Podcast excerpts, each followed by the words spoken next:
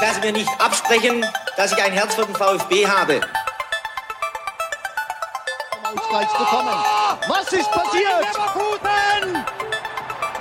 Der VfB Stuttgart führt mit 2 zu 1. Ich kann's nicht fassen. Der VfB Stuttgart hat den zweiten Treffer erzielt, an den hier niemand mehr geglaubt hat. Nach 1950, 52 und 84 gewinnt der VfB Stuttgart zum vierten Mal die Meisterschale. Hitzelsberger! Der passt! Kedira! 2 zu 1! Führung! Und jetzt, jetzt ist! Der VfB ist deutscher Meister! Alles oder. Das komplette Fleisch ist aus dem Grill, auf den Grill hergekommen.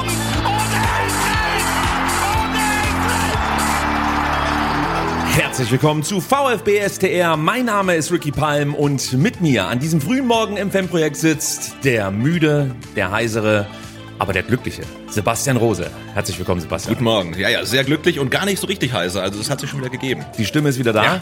Der Kaffee hier war es nicht, das können wir schon mal vorwegschicken, der die Stimme zurückgebracht hat. Ganz im Gegenteil. Sebastian, dieser Verein ist so gestört, diese Line kann man auf einem Fanschal des VfB lesen. Viel zu lang war dieser Satz äh, ja negativ konnotiert. Inzwischen sieht das anders aus, oder?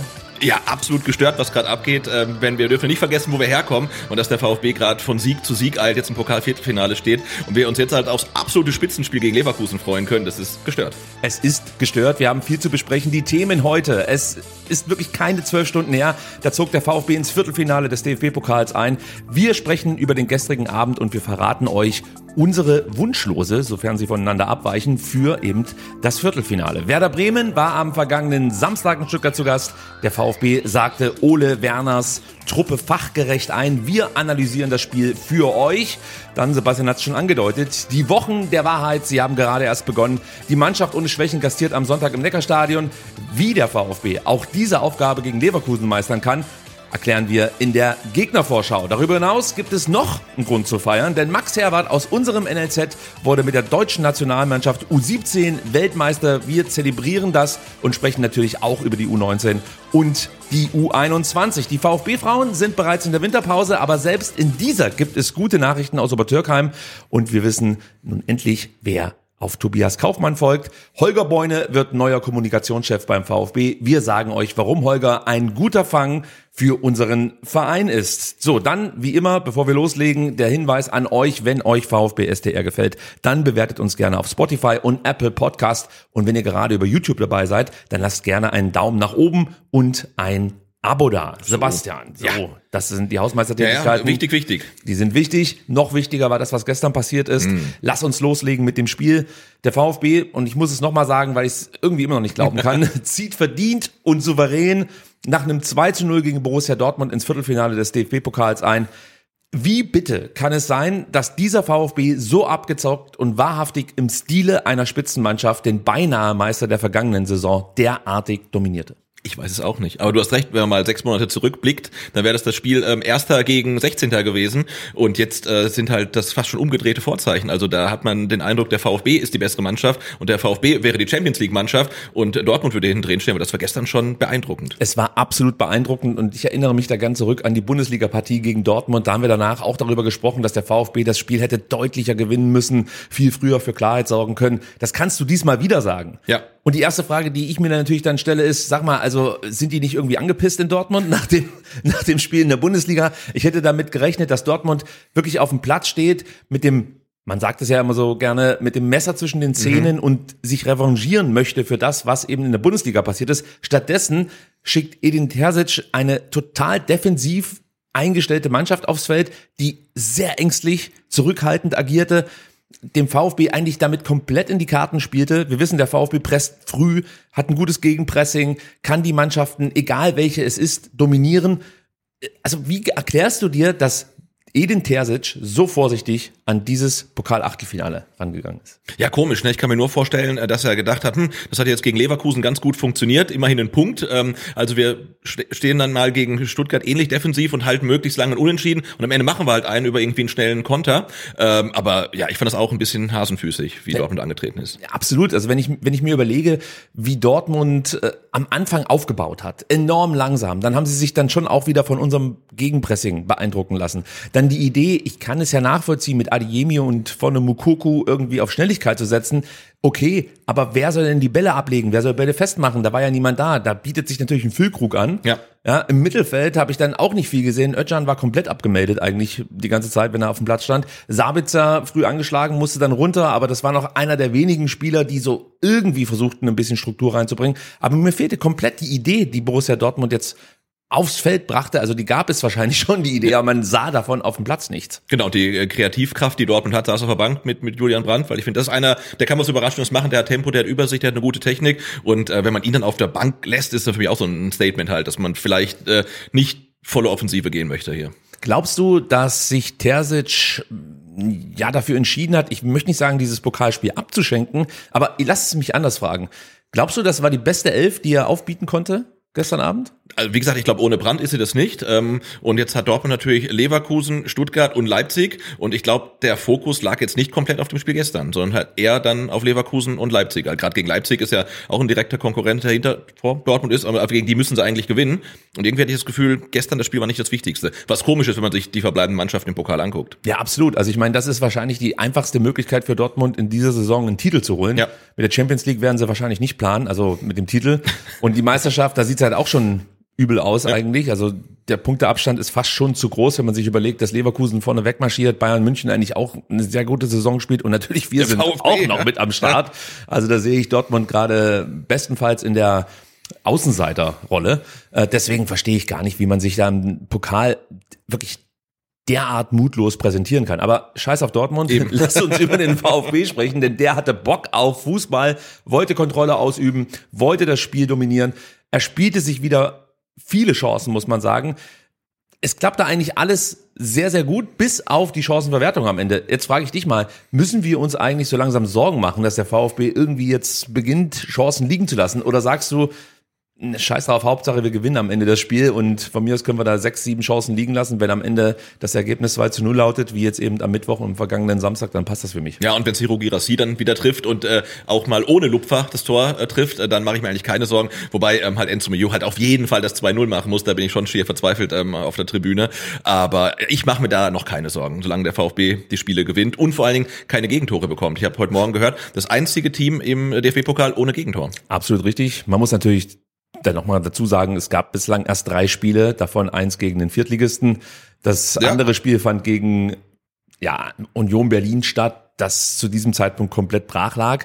Ich möchte die Leistung des VfB jetzt nicht schmälern, aber vielleicht kommen da noch Gegner, die uns ein bisschen mehr fordern werden, als es zuletzt eben Union, Balingen und leider auch Borussia Dortmund hatten. Ja, ja. und ich glaube, Balingen hatte von den drei noch die größte Torchance gegen den VfB. Ja, das, das ist richtig, ich erinnere mich. Stimmt, das war eigentlich also gestern ähnlich ereignislos wie dieses ähm, Zweitrundenspiel gegen Union. Da waren ja. wir ja auch ein bisschen überrascht, dass von Union nicht viel kam. Da konnte man sich vielleicht noch eher erklären, weil die halt komplett mit sich selbst beschäftigt waren. Bei Borussia Dortmund, du hast es ja vorhin schon gesagt, hätte man ja vielleicht damit rechnen können, dass sie durchaus ein bisschen Mut schöpfen konnten aus diesem letzten Topspiel gegen Leverkusen, auch wenn das 1-1 schmeichelhaft war. Trotzdem ja. war es ein Achtungserfolg. Dazu natürlich die Erfolge auch in der Champions League, also die kann man ja auch nicht von der Hand weisen. Eben. Aber gestern, ganz ehrlich, es gab irgendwie keinen Moment, wo ich mir groß Sorgen gemacht habe, dass das hier schief gehen könnte. Klar, die Chancenverwertung, ja, war so ein, so ein Thema. Es gab auch mal so eine Phase, zehn Minuten. Nach dem 1-0 wurde Dortmund stärker, ja. Aber selbst da, ich meine, sie erzielen dann zwar dieses Abseitstor durch Adiemi, aber selbst wenn dieses Tor gezählt hätte, war ich mir sicher, der VfB macht hier noch ja, heute ja. ein paar Buden. Du, du warst im Stadion. Wie war denn das Gefühl grundsätzlich? Also gerade so in der ersten Halbzeit, wir hatten da drei gute Chancen. Ich erinnere mich da an Dennis Undaff in der 24. Minute mit diesem Kopfwein nach einer Führigflanke.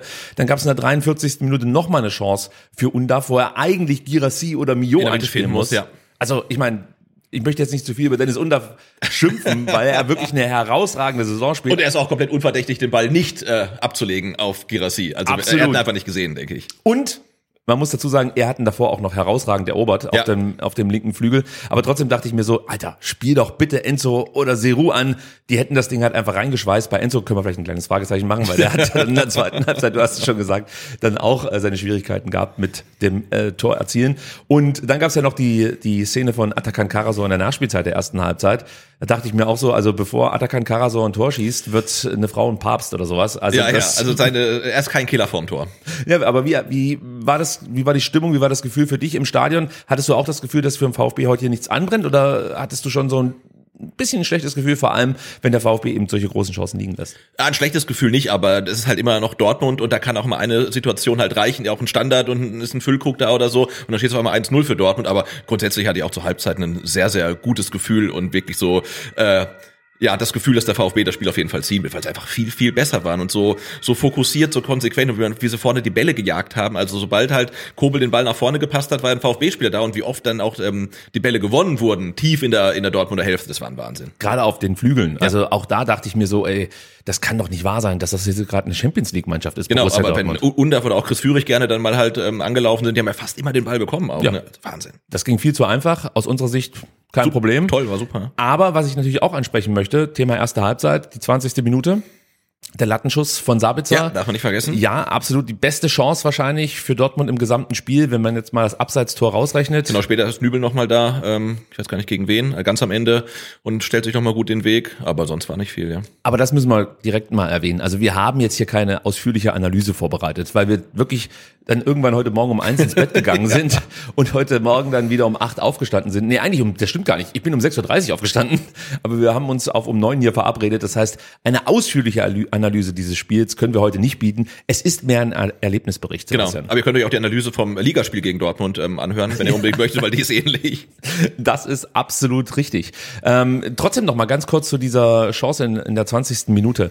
Also Sabitzer, so diese Möglichkeit, die sich da in dem Moment ihm aufgetan hat. Es gab, wir haben es ja vorhin schon mal gesagt, immer mal wieder so kurze Phasen, wo der VfB mehr zuließ.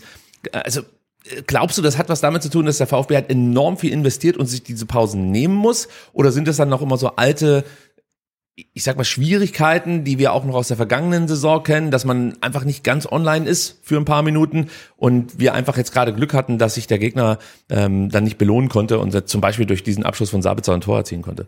Ja, also ich glaube schon, dass da noch ein paar Unkonzentriertheiten drin sein können, aber wenn unser größtes Problem aktuell ist, dass der VfB ein paar Minuten nicht online ist, dann, dann lebe ich damit, weil wir kommen aus der Zeit, da war der VfB manchmal für ein paar Minuten online und sonst halt komplett offline. Insofern äh, nehme ich gerne, dass sie in der 20. Minute schon durchschnaufen müssen, glaube ich nicht, weil die Mannschaft wirkt halt wirklich top, top, top fit und ähm, glaube nicht, dass sie dann ähm, irgendwie dem Laufpensum Tribut zollen müssen und da hat man einfach ein bisschen gepennt. Ja, Auch gegen Bremen gab es mal so, solche Situationen, also die, die werden immer wieder vorkommen. Und so, aber wir haben ja einen Torwart. wir haben einen Torwart und auch noch eine Latte zur Not. Wenn der Torwart nicht mehr rankommt, dann haben wir das Aluminium, das für uns rettet.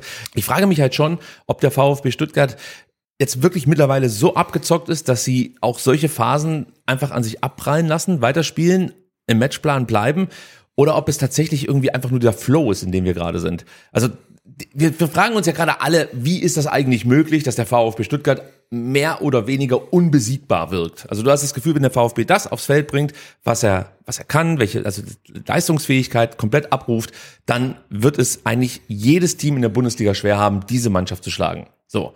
Und wo kommt das her? Das ist die Frage, ist die Frage. die ich mir seit Wochen stelle. Wie, wie konnte Sebastian Hoeneß aus dieser durchaus auch verunsicherten Mannschaft eine derart stabile Mannschaft machen, die hinten beginnt wirklich schon eigentlich nur noch richtige, richtige Entscheidungen zu treffen. Es, Ja. es unterlaufen uns ja kaum noch Fehler und nach vorne hin immer wieder einen Plan B zu offenbaren, egal was sich der Gegner überlegt hat. Uns bringt nichts, aber auch wirklich nichts aus dem Konzept. Uns wirft nichts aus der Bahn. Wir gehen nach vorne, wir versuchen es mit Kurzballspiel. Wenn das nicht klappt, dann gibt's die Diagonalbälle von den Innenverteidigern. Wenn das nicht funktioniert, gibt's halt mal eine Flanke von Maxi Mittelstädt, der plötzlich flankt wie, keine Ahnung, die, die, die, die besten Außenbahnspieler, die ich jemals auf diesem Planeten gesehen habe. So einfach mal aus dem Fußgelenk zimmert er das Ding da punktgenau auf den Kopf, ich glaube von Girassi einmal in ja, der ja, zweiten stimmt, Halbzeit. ja. Was ist, was ist die Erklärung für derartige Leistungsexplosion? Ich weiß nicht. Und das sind ja zum Großteil auch Spieler, die letzte Saison auch schon da waren und äh, das überhaupt nicht abrufen konnten, was sie drauf haben. Und jetzt können sie es abrufen und es ist ja auch niemand, niemand, der abfällt. Und gestern war ja auch äh, Julian Nagelsmann im Stadion. Ich glaube, um Dennis Undaf anzugucken. Und muss man sagen, wenn, wenn der VfB jetzt Glück oder Pech hat, dann, äh, dann ruft er nicht nur bei Undaf an, sondern auch noch bei Maxi Mittelstädt und bei Angelo Stiller und bei Chris Führig sowieso und bei Anton und bei Nübel. Also dann haben wir einen VfB-Block dann bei der EM. Also die spielen ja alle gerade auf Länderspielniveau quasi. Ne? Das ist brutal. Wir sind fast schon besser als Ja. der Rest in der Nationalmannschaft. Das muss man definitiv so sagen. Also ich habe auch hier im Podcast schon ein paar Mal darüber gesprochen, wo ich sozusagen ähm, ja, Ansatzpunkte finde, um diese Leistungsexplosion zu erklären. Das ist natürlich einfach an erster Stelle dem Trainer geschuldet. Das muss man einfach mal so sagen. Was Sebastian Hoeneß in den letzten Monaten hier mit dieser Mannschaft gemacht hat, ist herausragend. Er hat einfach ein Spielprinzip entworfen, das perfekt zum Kader passt. Und die Schwachstellen, die er vielleicht noch in der Rückrunde erkannt hat, die wurden durch Fabian Wohlgemuth ausgemerzt, muss man einfach so sagen. Er hat die richtigen äh, Verpflichtungen getätigt, natürlich zusammen mit dem Trainer. Und das siehst du jetzt einfach, was das dann für eine Symbiose ergeben kann. Und natürlich, auch das lässt sich nicht von der Hand weisen, wenn du so viele Spiele in Folge gewinnst. Also wir hatten ja nur diese eine Unterbrechung ähm, gegen Heidenheim drin Genau. wenn du so viele Spiele gewinnst, das macht natürlich auch was mit dem Kopf. Und das siehst du ja auch in den Spielen jedes Mal. Also mit was für einer Überzeugung die Jungs da auftreten.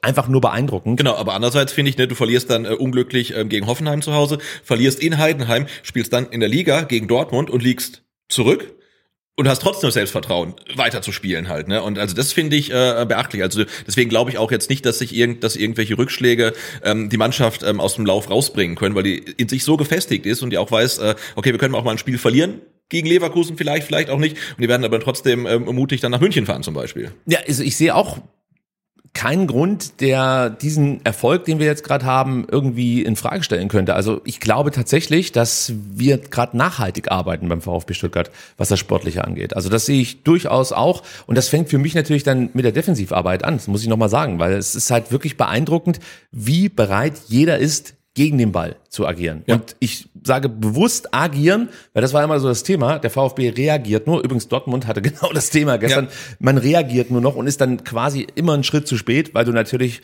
immer im Nachteil bist, wenn du darauf wartest, was dein Gegner macht. Und jetzt spielt der VfB wirklich so unfassbar dominant und so überzeugend, dass ich mittlerweile mit allem rechne, Sebastian. Wie wahrscheinlich ist das Double Das Double, 2024? Es muss so kommen. Es Das muss eigentlich so so kommen. kommen. Also ein Titel ist Pflicht in der Saison, muss man fast sagen. Wow, das ist natürlich schon eine Ansage, aber einen haben wir auch schon, da sprechen wir Ja, nachher genau. noch drüber. Wir sind Weltmeister, endlich. Und äh, trotzdem würde mir das Double noch etwas besser schmecken. Das muss Ja, ich schon auf jeden sagen. Fall. Nein, der Titel ist natürlich nicht Pflicht, aber ähm, wir kommen noch auf die Restlose im Pokal. Also die scheinen durchaus machbar zu sein. Das Ja. der Weg ist jetzt nicht ähm, ungehbar. Ähm, ja, und auch ähm, in der in der Liga scheint tatsächlich was möglich. Und Vizemeister ist ja auch ein Titel. Ja, den, Leverkusen halt ihn normalerweise holt, ja. Ich überlege gerade, aber ich, ich wollte zunächst sagen, den nehme ich. Und dann dachte ich mir so, na, ich weiß nicht. Also wenn ich einmal die Chance hätte, Meister zu werden mit dem VfB Stuttgart, dann wäre wahrscheinlich sogar der Vizemeistertitel schon irgendwie eine Enttäuschung. Dann bin ich lieber Vierter oder so. Also, also ähm, lass uns noch ganz kurz über die zweite Halbzeit sprechen, Ja. die am Ende ja entscheidend war. Ich dachte mir so, wenn Dortmund jetzt rauskommt, ähm, werden sie vielleicht noch mal ein bisschen mehr Gas geben. Und ja, sie wirkten etwas selbstbewusster. Ja, auch den Wechseln geschuldet, weil dann eben jener Julian Brandt kam.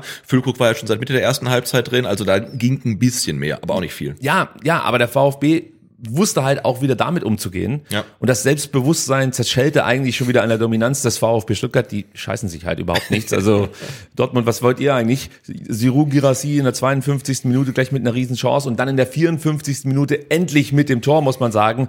Und auch dieses Tor wieder, wenn du das siehst, wie gut das rausgespielt ist, die Einleitung von Maxi Mittelstädt, die Drehung in der Pass von Enzo Mio und dann natürlich der Abschluss mit dem Tunnel von Giroud Girassi. kein Lupfer. Kein Lupfer. Das war wahrscheinlich die richtige Entscheidung. Ja. Und hast du die Zeitlupe gesehen, wie knapp das eigentlich war durch Kobels Beine? Ja, ja.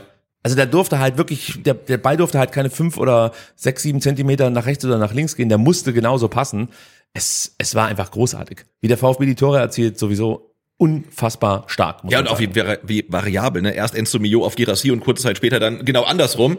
Nur ist halt Enzo halt nicht so ein Killer vom Tor, wie- es halt Girassi ist. Hat mich sehr geärgert. Weil Ja. Enzo hat ansonsten ein grandioses Spiel abgeliefert. Mal wieder, ja. Ja, absolut. Er hat diese Vorlage verbuchen können. Das ist schon mal nicht schlecht. Aber ihm gönne ich jetzt tatsächlich endlich auch mal ein Tor.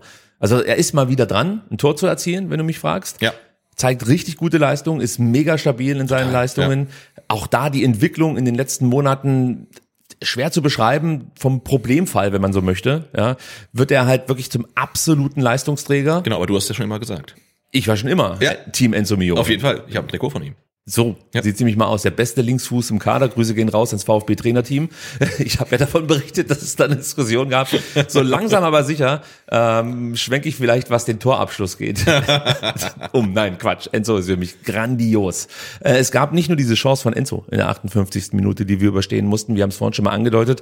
Es gab mal kurz diesen, ja, typischen VfB-Moment. Eigentlich das Spiel komplett im Griff. Nichts kann schiefgehen. Wir können uns nur selber schlagen. Und dann, zack, kriegst du auf einmal das Tor Ja, von Äh, Jamie Bino Gittens, der Gott sei Dank im Abseits stand. Eine Entscheidung, die ich sofort angezweifelt habe, dass dieses Tor zählen sollte, als ich es im Fernsehen gesehen habe. Es stellte, stellte sich auch später raus, dass er eben im Abseits stand. Aber mal angenommen, das Tor hätte gezählt. Ja. Was glaubst du, wie wäre die Reaktion des VfB Stuttgart ausgefallen? Ja, die hätten das genauso gemacht wie immer jetzt in der Saison, wenn sie in Rückstand geraten. Die spielen halt ihren Stiefel genau weiter, hätten dann in der 69., nee, in der 77. dann nicht das äh, 2-0, sondern das 2-1 gemacht. Und diese Aussage, die ist einfach nur fantastisch. Weil wenn ich dir diese Frage vor einem oder vor zwei Jahren gestellt hätte, dann hättest du mir safe geantwortet, die Mannschaft wäre auseinandergebrochen. Ja, absolut. So, das wäre auch so gewesen, ja. und diese Stabilität, egal welcher Spieler da auf dem Platz steht, das ist einfach beeindruckend. Und da kann man sich nur bei Sebastian Hoeneß bedanken, dass er die Köpfe wieder frei bekommen hat, dass er der Mannschaft Selbstvertrauen eingehaucht hat und sie so stark gemacht hat. Statt äh, dem 1 zu 1 durch Bino Gittins gab es dann beim VfB Stuttgart weitere große Chancen. Ich erinnere mich da noch an die 69. Minute. Wir haben es vorhin schon mal ganz kurz anklingen lassen. Maxi Mittelstädt, der sich auf links herausragend durchsetzt, ansatzlos eine Flanke schlägt, eine perfekte Flanke schlägt. Girassi muss eigentlich nur noch eine Ecke köpfen, köpft dann, glaube ich, Kobel an, wenn Ja, ich mich ja. richtig erinnere. Und eigentlich hätte das schon das 2-0 sein müssen. Eigentlich das 3-0, wenn man ehrlich ist, wenn man Enzo noch mal mit reinnimmt. Aber für einen habe ich mich ganz besonders gefreut. Oh ja. Silas wurde eingewechselt. Für mich einer der besten Spieler am Samstag gegen Bremen. Ja. Leider sich nicht belohnt. Kein Tor, keine Vorlage. Aber ich war mir sicher, er ist jetzt wieder soweit. Er ist einfach dran. Und in der 77. Minute ist er der Nutznießer von einer tollen Kombination Mio Mittelstädt. Er steht dann richtig und ganz abgezockt spitzet er Ja, den Ball. Girassi-Style eigentlich, ne? Super Ich habe gewesen. nur den Abschluss so gesehen, dachte, das, das muss ja eigentlich Girassi gewesen sein. Oh, Silas, wow, okay. Aber stark. Wahnsinn, ja? Ja, also wie fandest du es denn eigentlich, dass jetzt ähm, Sebastian Hoeneß sich dagegen entschieden hat, mit Silas oder mit Jamie Leveling zu beginnen? Die Aufstellung, ich möchte jetzt gar nicht zu groß thematisieren, aber wir haben ja schon dann mit Joscha Wagnermann eher die defensivere Variante Ja. gewählt. War dir das ein bisschen zu wenig oder war es für dich angemessen aufgrund des Tempos, was natürlich dann Dortmund auch mitbringt, weil dir dieses eher etwas defensiver gedachte System gerade recht gegen Dortmund? Oder hättest du jetzt einen Jamie oder zum Beispiel einen Silas von Anfang an gebracht? Ähm, also ich denk, dachte schon am, am gegen Bremen, oh, das ist relativ mutig, Doppelspitze und dann kein Stiller im Team, ähm, sondern halt noch Silas mit dazu. Und ich dachte, ah, gegen Dortmund, gegen Leverkusen und gegen München ist mir das vielleicht ein bisschen zu mutig. Und entweder man spielt halt gar nicht mit Doppelspitze und wenn ich halt Undaf und Girassi drin haben möchte, dann muss ich eigentlich einen Offensiven opfern, weil ich eigentlich auf der auf der 6 Enzo Mio nicht haben möchte. Möchte ich halt dann wirklich Stiller und Karaso haben. Möchtest du nicht haben oder als möchte ich Trainer? gegen möchte ich und wahrscheinlich der Trainer gegen ähm, so starke Teams nicht haben. Da habe ich lieber ein bisschen weiter vorne Ja. und verzichte da halt auf einen Leveling oder auf einen Silas. Deswegen hat das für mich ähm, komplett Sinn gemacht und ich denke auch, dass das gegen Leverkusen so aussehen könnte. Wobei, man muss sagen, Enzo jetzt auch gegen Dortmund, Dortmund mit richtig guten Interceptions. Ja. Also da waren schon ein paar Aktionen dabei, wo ich mir dachte, okay, das ist schon auch defensiv richtig gut. Gegen Bremen fand ich ihn defensiv nicht ganz so überzeugend, muss ich sagen. Aber ich glaube schon, dass Enzo phasenweise durchaus auch mal auf so einer Doppel-Sechs-Option spielen kann. Wobei, wenn Enzo dabei ist, ist es nicht dieses klassische Doppel-Sechs, was man so kennt, jetzt äh, stiller Karasor-mäßig, sondern Enzo ist ja dann so dieser klassische Box-to-Box-Spieler Genau, eigentlich. ja. Und da finde ich ihn schon stark. Ich verstehe, dass du natürlich da so ein bisschen Bauchweh gehabt hättest, wenn wir dann derart offensiv zu Werke gegangen wären. Ich dachte mir halt so, äh, das ist mir in der ersten Halbzeit aufgefallen, ähm, dass du im Zentrum also da fehlt genau dieser Typ Enzo Mio, weil er war ja dann auch oft mal auf dem rechten Flügel. Man hat dann gemerkt, okay, wenn Dennis sich dann vielleicht mal fallen lässt, dann zieht er wieder nach innen und jedes Mal, wenn Enzo praktisch im Zentrum gespielt hat, hatte der VfB mit seine besten Szenen, muss man Ja. eigentlich sagen. Also das äh, fand ich schon beeindruckend. Gut, was soll man sonst noch über das Spiel sagen? Also für mich die beiden Spieler des Spiels, ganz klar Enzo Mio, Maxi Mittelstädt, natürlich die Torschützen muss man auch erwähnen, aber für mich waren wirklich die beiden Spieler, die ich jetzt genannt habe, äh, die Väter des Erfolgs gestern. Sicher auch so. Also Maxi Mittelstädt, brutal. Also und auch wie er, wie gut er mittlerweile mit Chris Führig harmoniert auf der linken Seite, finde ich, finde ich super. Ähm, Silas hat gestern nicht so lange gespielt, aber ich finde, das werden wir dann bei Bremen ansprechen, ähm, er profitiert sehr von der Doppelspitze, weil er irgendwie dann mehr Raum hat, als er das scheint zu ihm zu passen. Und ähm, nee, alle waren wieder richtig, richtig gut. Abwehr, sag du, Anton, nichts zugelassen. Also ja, was soll man noch sagen? Gestört. gestört. So sieht das ist das Motto vielleicht des, dieses Vereins aktuell einfach nur gestört. Ähm, wir sind im Viertelfinale. Das bedeutet, der VfB kassiert gut 1,7 Millionen Euro dafür. Das ist schon mal nicht schlecht. Sollten wir es ins Halbfinale schaffen, würden wir knapp dreieinhalb Millionen bekommen.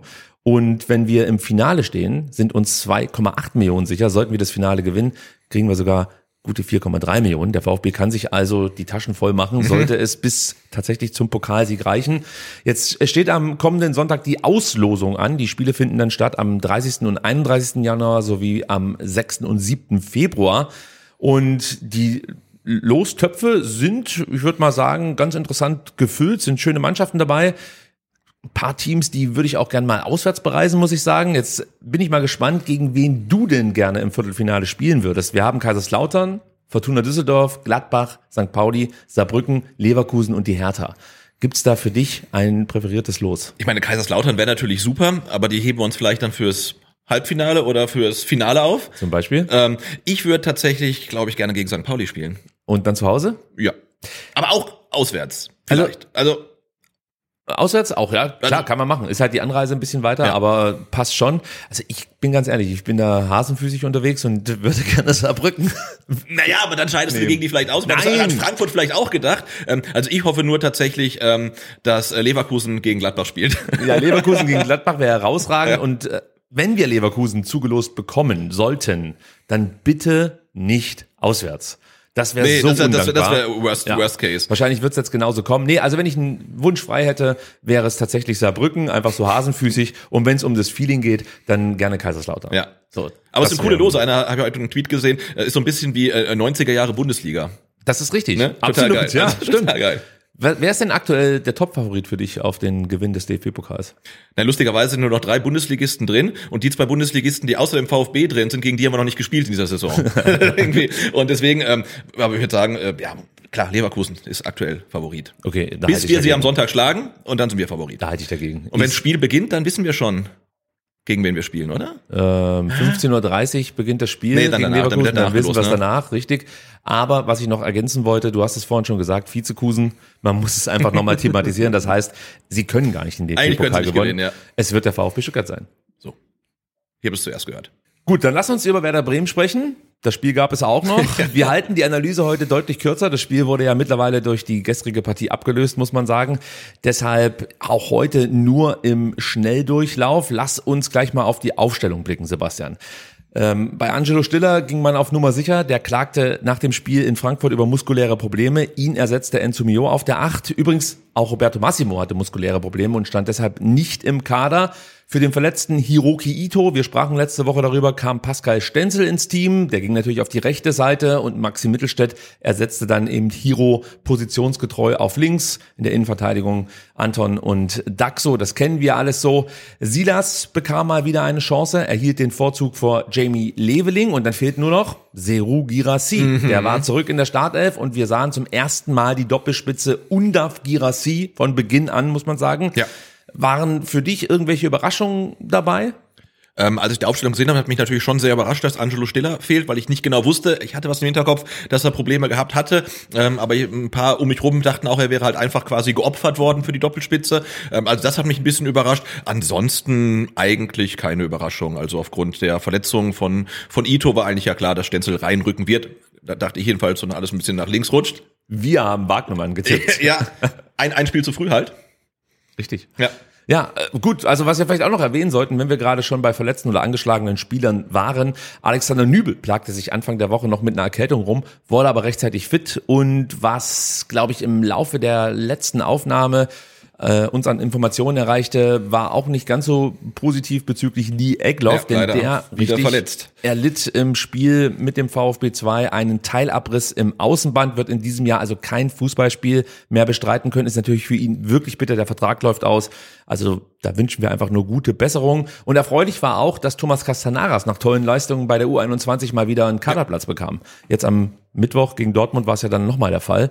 Habe ich übrigens, das muss ich noch einschieben, gedacht, am Ende, na, gib Ja. ihm doch noch ein paar Ja, Minuten. eigentlich schon, ne? Aber vielleicht ist Sebastian Hoeneß da einfach ein Oldschool-Trainer, der sagt, nee, ich verschenke keine Spielzeit, du musst sie dir schon irgendwie verdienen. Systemisch war es natürlich spannend zu sehen, wie Hoeneß, Dennis und Seru postieren würde. Am Ende wich das System gar nicht so sehr ab von dem, was wir zuletzt gespielt haben. Eigentlich war es ein 4-4-2 flach mit Dennis Undaff, der sich vermehrt zwischen den Linien aufhielt. Seru ließ sich dann auch ab und zu mal fallen, dann ging ihm Dennis auf die Neuen, aber es war schon vergleichbar mit der Situation, die wir immer vorgefunden haben, wenn Enzo Mio sozusagen hinter der Spitze spielte. Genau, ja. Nur, dass diese Rolle jetzt eben Dennis Undaff im Wechsel mit Seru Girassi ausfüllte. Was beide ja auch gerne machen und gerne können. Also haben wir ja schon am Anfang der Saison gesehen, dass sich Girassi sehr, sehr tief fallen lässt. Äh, Dennis Undaff sowieso. Und insofern sind natürlich auch prädestiniert dafür, ähm, dann da vorne zusammen zu spielen, weil sich einer immer äh, fallen lassen kann. Also es sah richtig gut aus. Ich hatte ja nach Frankfurt gesagt, es hat noch nicht ganz so gut funktioniert. Gegen Bremen hat es richtig gut funktioniert. Beide getroffen. Genau, das nehmen wir schon mal vorweg, Ja. falls ihr es noch nicht wusstet. Ja, Spoiler. Spoiler, so sieht's aus. Chris Führig ließ sich links etwas weiter nach hinten fallen, im Gegensatz zu Silas auf rechts, der ja fast wirklich als dritte Spitze, als klassischer Flügelstürmer eigentlich agierte. Und das schränkte Chris Wendekreis deutlich ein. Das hat man schon gesehen, Ja. dass er dann nach vorne nicht diese Effizienz hat und auch nicht so effektiv für das Spiel ist da tue ich mich noch ein bisschen schwer mit, weil ich hatte das Gefühl, umso freier ein Chris Führig aufdrehen kann und einfach sein Spiel durchbringen kann, umso be besser ist es für ihn. Gegen Bremen fand ich ihn jetzt nicht ganz so überzeugend, muss ich sagen.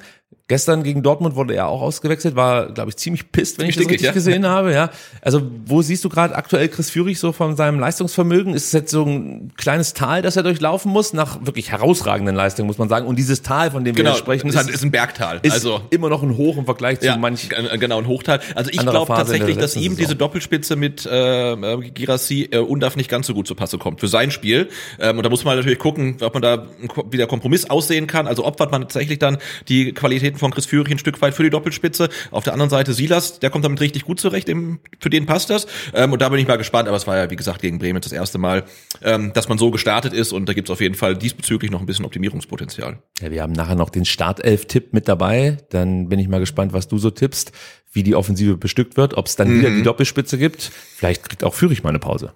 Wer weiß das schon, ja. Wir werden es nachher aufklären. Gut, lass uns mal auf die Realformation blicken, denn ich glaube, da kann man ganz gut erkennen, welchen Matchplan sich Sebastian Hoeneß überlegt hat. Also du hattest halt in erster Linie dann Dennis und Seru, die den Spielaufbau der Bremer störten. Die zweite Pressinglinie war dann Maxi, Enzo, mal Chris, mal Silas, mal Stenzel, mal Atta, situativ, je nachdem, auf welcher Seite sich der Ball befand. Und wir schnürten Bremen damit wirklich früh schon die Luft zum Atmen ab. Also ich habe kaum Gegenwehr gesehen von Werder Bremen und auch keine Ideen, wie man sich jetzt da hinten irgendwie rauskombinieren möchte. Man hat zwar versucht, aber eigentlich gelang es nie, weil der VfB halt sie so hinten reingedrückt hat, Ja. dass sie überhaupt nicht in der Lage waren, irgendwie ein Passspiel aufzuziehen. Ich habe mich dann gewundert, dass sie zu selten den langen Ball schlagen. Sie haben es zwei, dreimal probiert, kam er wieder direkt zurück. Also auch die zweiten Bälle, wie wir die alle erobert haben, war richtig, richtig, richtig gut. Ähm, die Frage ist natürlich dann, warum fällt Bremen nichts anderes ein? Liegt es wiederum nur am VfB oder ist der Gegner so limitiert? Ähm, ich bin jetzt kein Bremen-Experte, aber es sah schon äh, wirklich für Bremen jetzt nicht gut aus. Also Stuttgart hat halt komplett dominiert und ähm, auch da war man vielleicht ein bisschen zu mutlos, aber eigentlich langer Ball geht ja immer, hat ja auch zum Beispiel Heidenheim gezeigt. Ne? Und Absolut. Bremen hat Spieler, die die langen Bälle auch festmachen können, aber warum sie es dann nicht versucht haben, weiß ich. nicht. Ich meine, klar, wir haben halt auch mit Daxo hinten jemanden drin, der eigentlich gefühlt gerade jedes Kopfballduell gewinnt, aber trotzdem äh, hat es Bremen ja nicht mal versucht, irgendwie anders zu lösen. War komisch, ja. Ja, war merkwürdig. Wir haben Bremen dann immer wieder auf die Flügel rausgedrückt. Da kam aber auch nicht so viel. Ich dachte mir zwei, dreimal, okay, über Flanken könnte vielleicht was gehen, wenn wir da durchbrechen, aber dann sind wir halt wieder bei Daxo.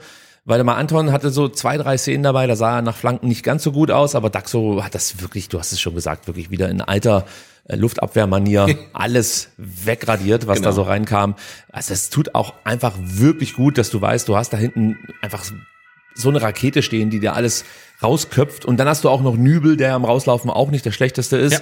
Also das tut mir gut, das wird der Mannschaft gut tun und dementsprechend sehen dann die Spiele so aus und gleichzeitig erkennst du halt auch beim Gegner so einen gewissen Frust, der sich immer weiter aufbaut, weil A, kommst du nicht zu klaren Chancen, B, sind die einfachsten Mittel dann trotzdem nicht dafür geeignet, um den VfB irgendwie in Bedrängnis zu bringen. Also das ist schon sehr, sehr interessant. Lass uns mal über ein paar Szenen sprechen und halt, ich möchte noch eins anmerken, die ersten Minuten von Bremen, die fand ich durchaus mutig. Ja, glaub, die so- ersten zwei vielleicht. ja, zwei, drei Minuten, richtig. Ja, aber das muss man schon Ja, ja, sagen. immerhin, da gab es ja. ein paar Szenen. Das Problem war aber, Sebastian, erstens, sie spielten zu langsam. Zweitens, sie spielten viel zu ungenau. Drittens, der VfB verteidigte das stark. Und das kann ich einfach nur jedem empfehlen, schaut, schaut euch einfach mal an, wie wir anlaufen. Ja, Wir laufen wirklich immer auf den richtigen Fuß an. Schaut euch unsere Raumaufteilung an, auch zum Beispiel gegen Borussia Dortmund jetzt wieder. Es ist wirklich brutal schwer, gegen uns Chancen zu bekommen. Wir hatten 33 Balleroberungen in der gegnerischen Hälfte, 41 abgefangene Bälle. Das sind wirklich super Werte, das kann man nicht anders sagen.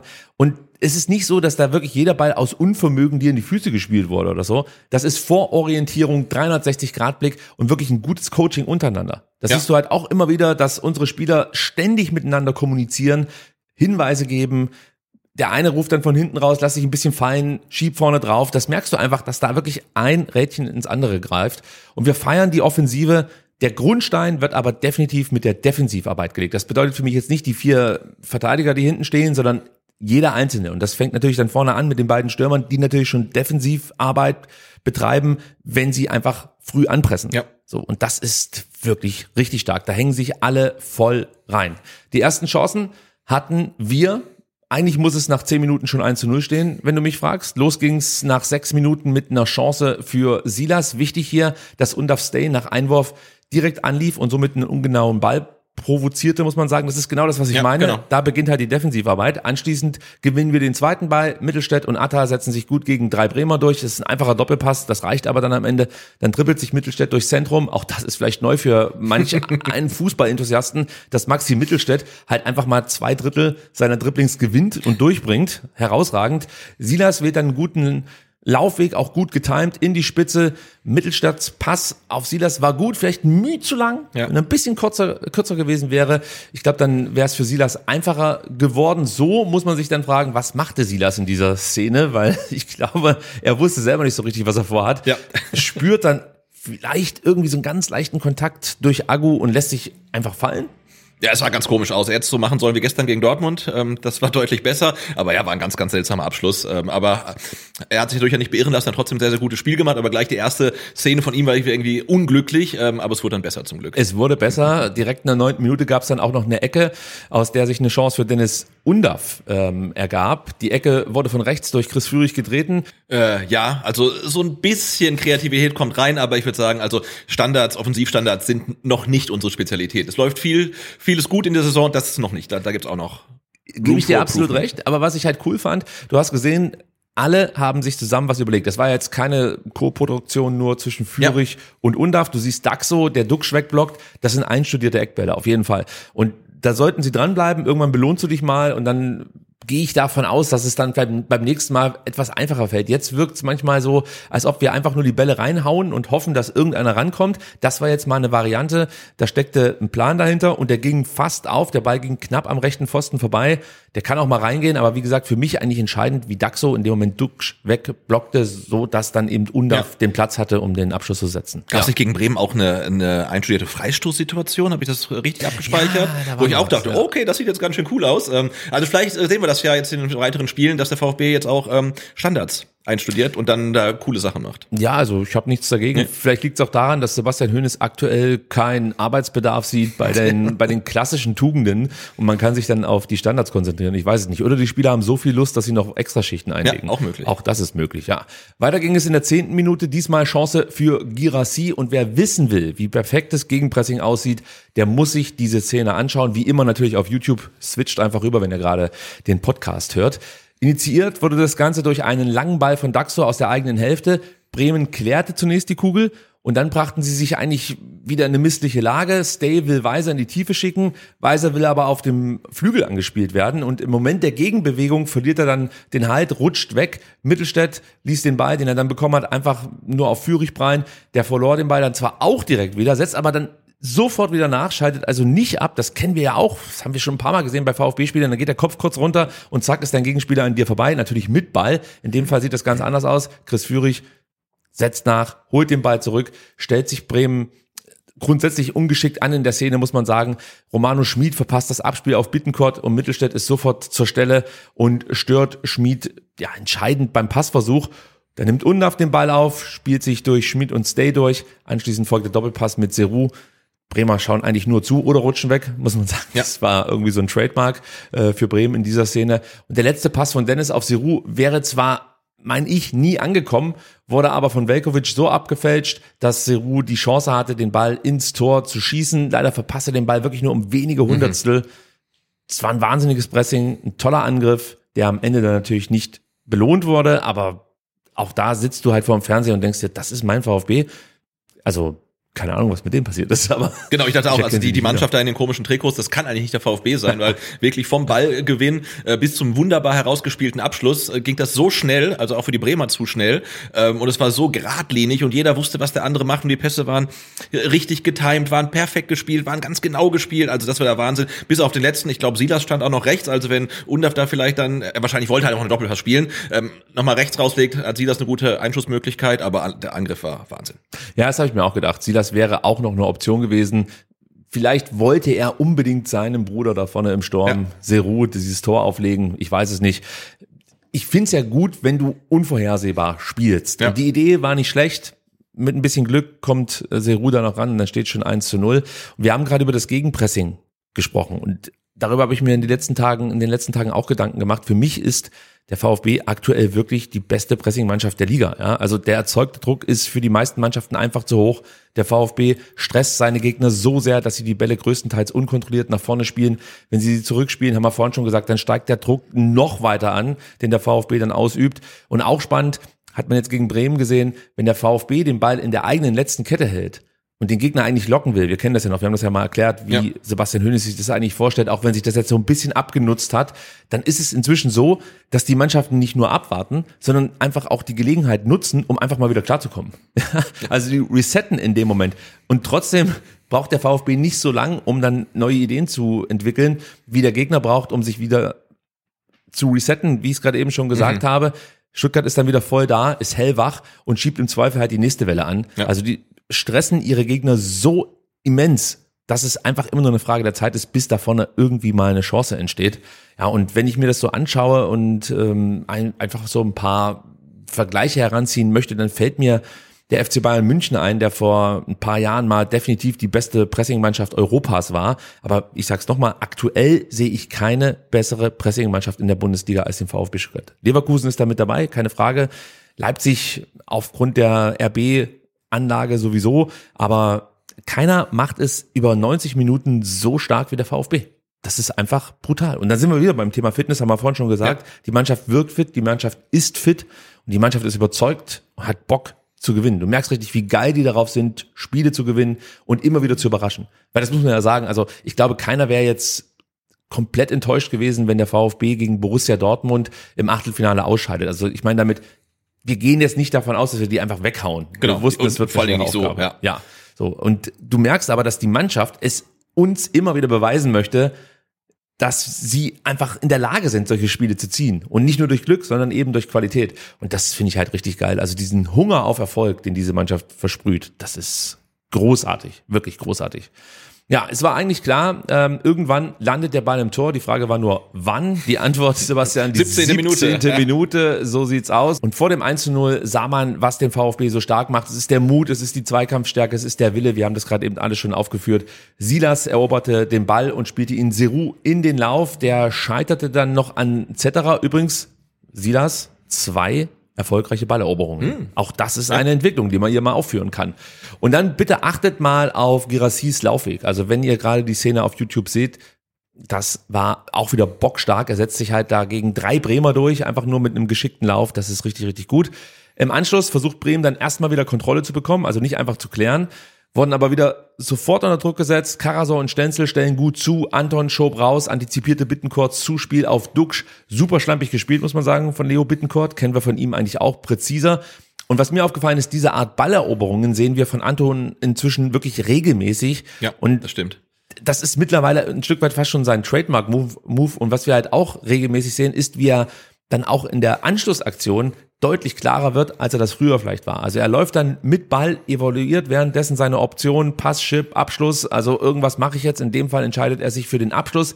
Der Schuss war dann nicht besonders hart, aber besten falsch platziert. Das sage ich jetzt, um Zetterer so ein bisschen in Schutz zu nehmen. Ich habe gehört auch, dass der Rasen angefroren war. Also ganz schwer zu halten. Ganz schwer zu halten, aber den muss er festhalten, oder? Ja, der muss da festhalten. Nochmal ein Wort zu Anton. Ich finde das auch Wahnsinn. Ähm, jedes Mal, wenn er den Ball gewinnt, geht sofort wieder Richtung gegnerisches Tor. Genauso auch bei jeder, der presst, wenn der Ball gewonnen wird. Das ist halt der Auslöser und dann beginnt halt ein Rädchen ins andere zu greifen, weil dann geht's erst richtig los und auch das haben wir beim VfB schon oft erlebt. Ein Ball wird gewonnen, der Spieler hat den Ball und dann bleibt er erstmal stehen und guckt sich um, was er mit dem Ball machen kann. Und so ist genau klar, wenn jetzt hier der Ball gewonnen wird, dann passiert das, das und das. Und das hat man bei Anton auch wieder gesehen. Ball, Ball gewonnen und sofort Richtung Tor und dann er überlegt, kann er flanken, spielt einen Pass, diesmal schießt er und ähm, ich meine, der Ball wäre reingegangen, insofern war platziert Ja. ähm, und dann ja mit äh, dankbarer Mithilfe von Cetera landet er dann bei Undaf. Richtig. Der natürlich wusste, wohin der Ball kommen wird. Velkovic zu langsam. Ja. Er wusste, wohin der Ball kommt, der Dennis Undaff. Steht dann natürlich da.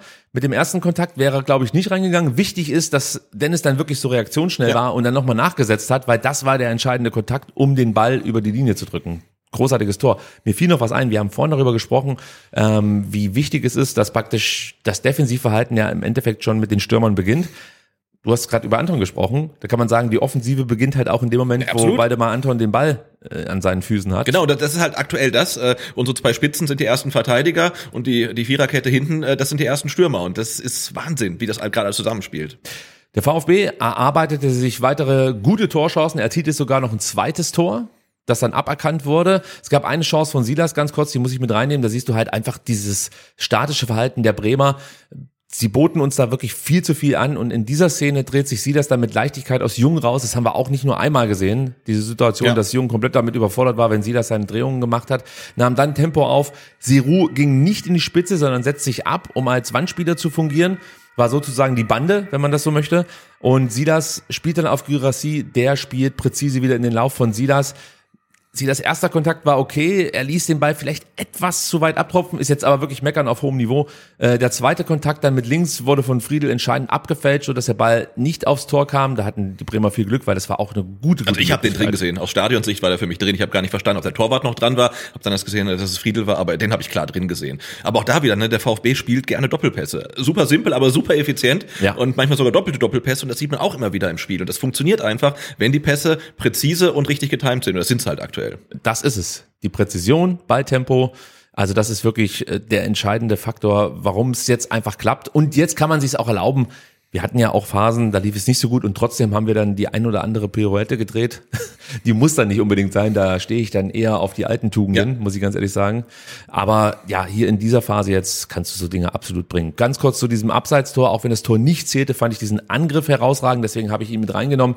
Der VfB stand mit sieben Mann im gegnerischen Drittel, das muss man sich auch mal immer vergegenwärtigen. Du führst ja auch 1 zu 0, aber trotzdem mit sieben Mann im gegnerischen Drittel. Und es sah so einfach aus, ja. Die Pässe, wie in dem Fall von Karasor auf Mio, wurden punktgenau gespielt. Jetzt sind wir wieder bei der Präzision. Und Enzo spielte den Chip dann nicht nur auf Verdacht. Er wusste, dass der Chip auf zwei immer eine Option darstellt. Und er sah natürlich auch Girassi, aber du siehst halt inzwischen, der zweite Pfosten ist eigentlich immer besetzt beim VfB Stuttgart. Das Ja. heißt, wenn nichts geht, chippt das Ding auf zwei. So. Und dann, come on, ich meine, wie viel Zeit lassen die Bremer eigentlich Enzo in diesem Raum, den er da hatte? Da geht keiner drauf, die schauen alle zu.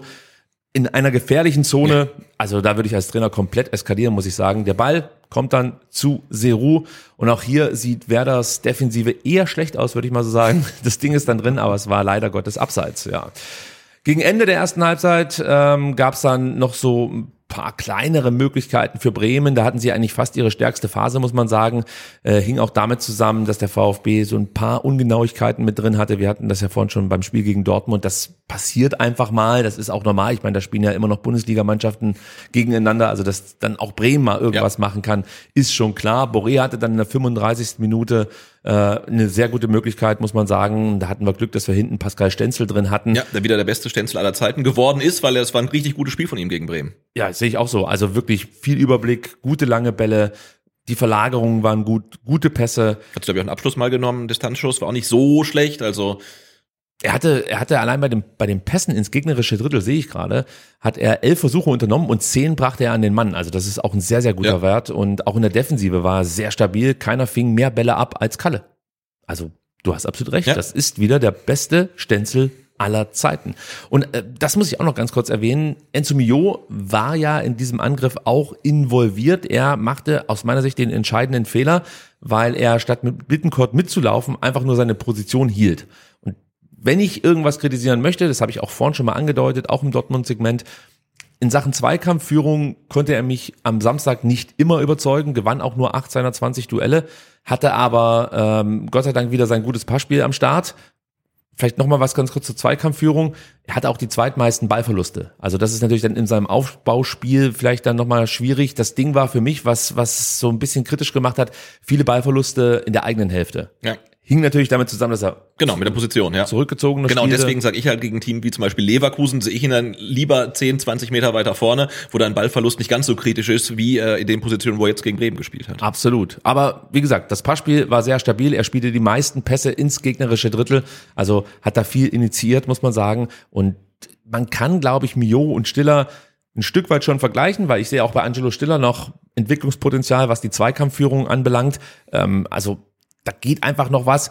Und trotzdem sage ich, bei Stiller haben manche Zweikämpfe, die er zwar nicht gewinnt, eine andere Intention. Also ich merke dann, dass Stiller eigentlich gar nicht jetzt in den Zweikampf gehen möchte, sondern dass sein Anlaufen oder beziehungsweise ja sein Postieren eigentlich nur eins, einem Ziel dient, nämlich die Gegner in einen anderen Raum zu lenken. Mhm. Und da werden sie dann zum Beispiel angepresst von, weiß ich nicht, irgendeinen, der halt da gerade in der Nähe ist. Aber das ist mir ein paar Mal aufgefallen. Also da kann sich dann, was das angeht, Enzo vielleicht noch was von Angelo abschauen. Und wenn wir das den Vergleich noch rund machen wollen, dann finde ich auch, dass Enzo nicht ganz so gestalterisch im Aufbau unterwegs war wie Stiller. Also klar, viele Pässe gespielt ins gegnerische Drittel, aber ich finde bei Angelo Stiller ist noch mehr das große Ganze so Ja, im Blick. das Er stimmt. hat noch, noch eine bessere Übersicht und denkt vielleicht manchmal auch ein bisschen pragmatischer als Enzo, der dann eher radikaler zu Werke geht. Angelo Stiller ist der Stratege und Enzo Mio ist der Künstler. Also so ungefähr, um es mal ganz äh, platt zu machen. Nö, das finde ich eigentlich ganz gut, das kann man so sehen. Hinten raus hatte Seru Girassi dann nochmal eine gute Möglichkeit und allein hier schon wieder die Spieleröffnung, die mich einfach nur happy macht. Daxo spielt den langen Ball auf Seru, der sich dann gegen Velkovic behaupten konnte.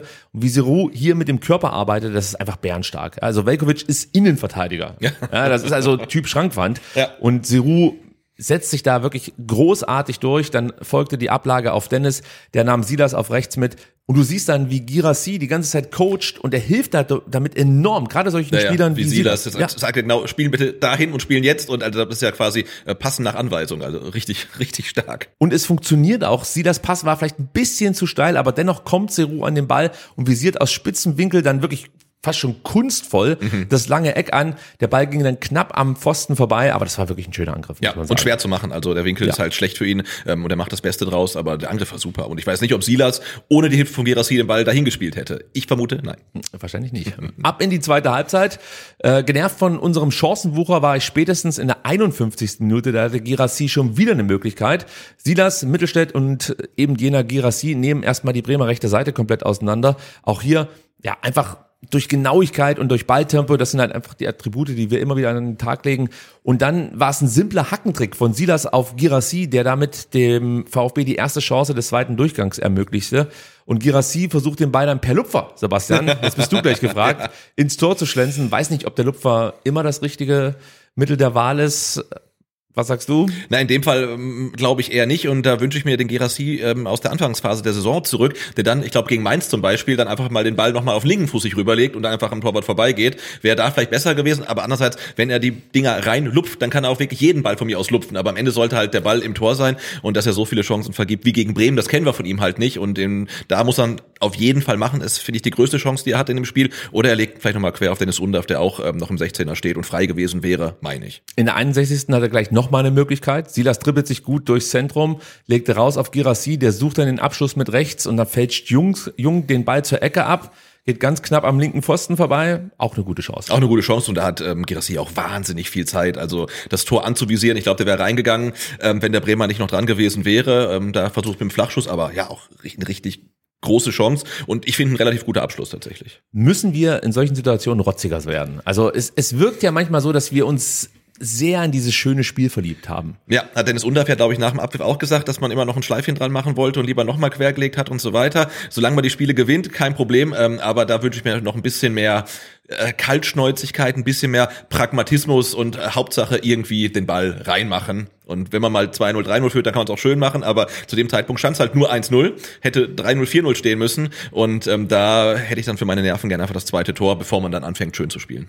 So, dann kommen wir zum zweiten Tor des VfB Stuttgart. Entstanden durch einen Elfmeter und ich muss erstmal mit dir darüber sprechen, was eigentlich mit Zetterer vor diesem Elfmeter so los war.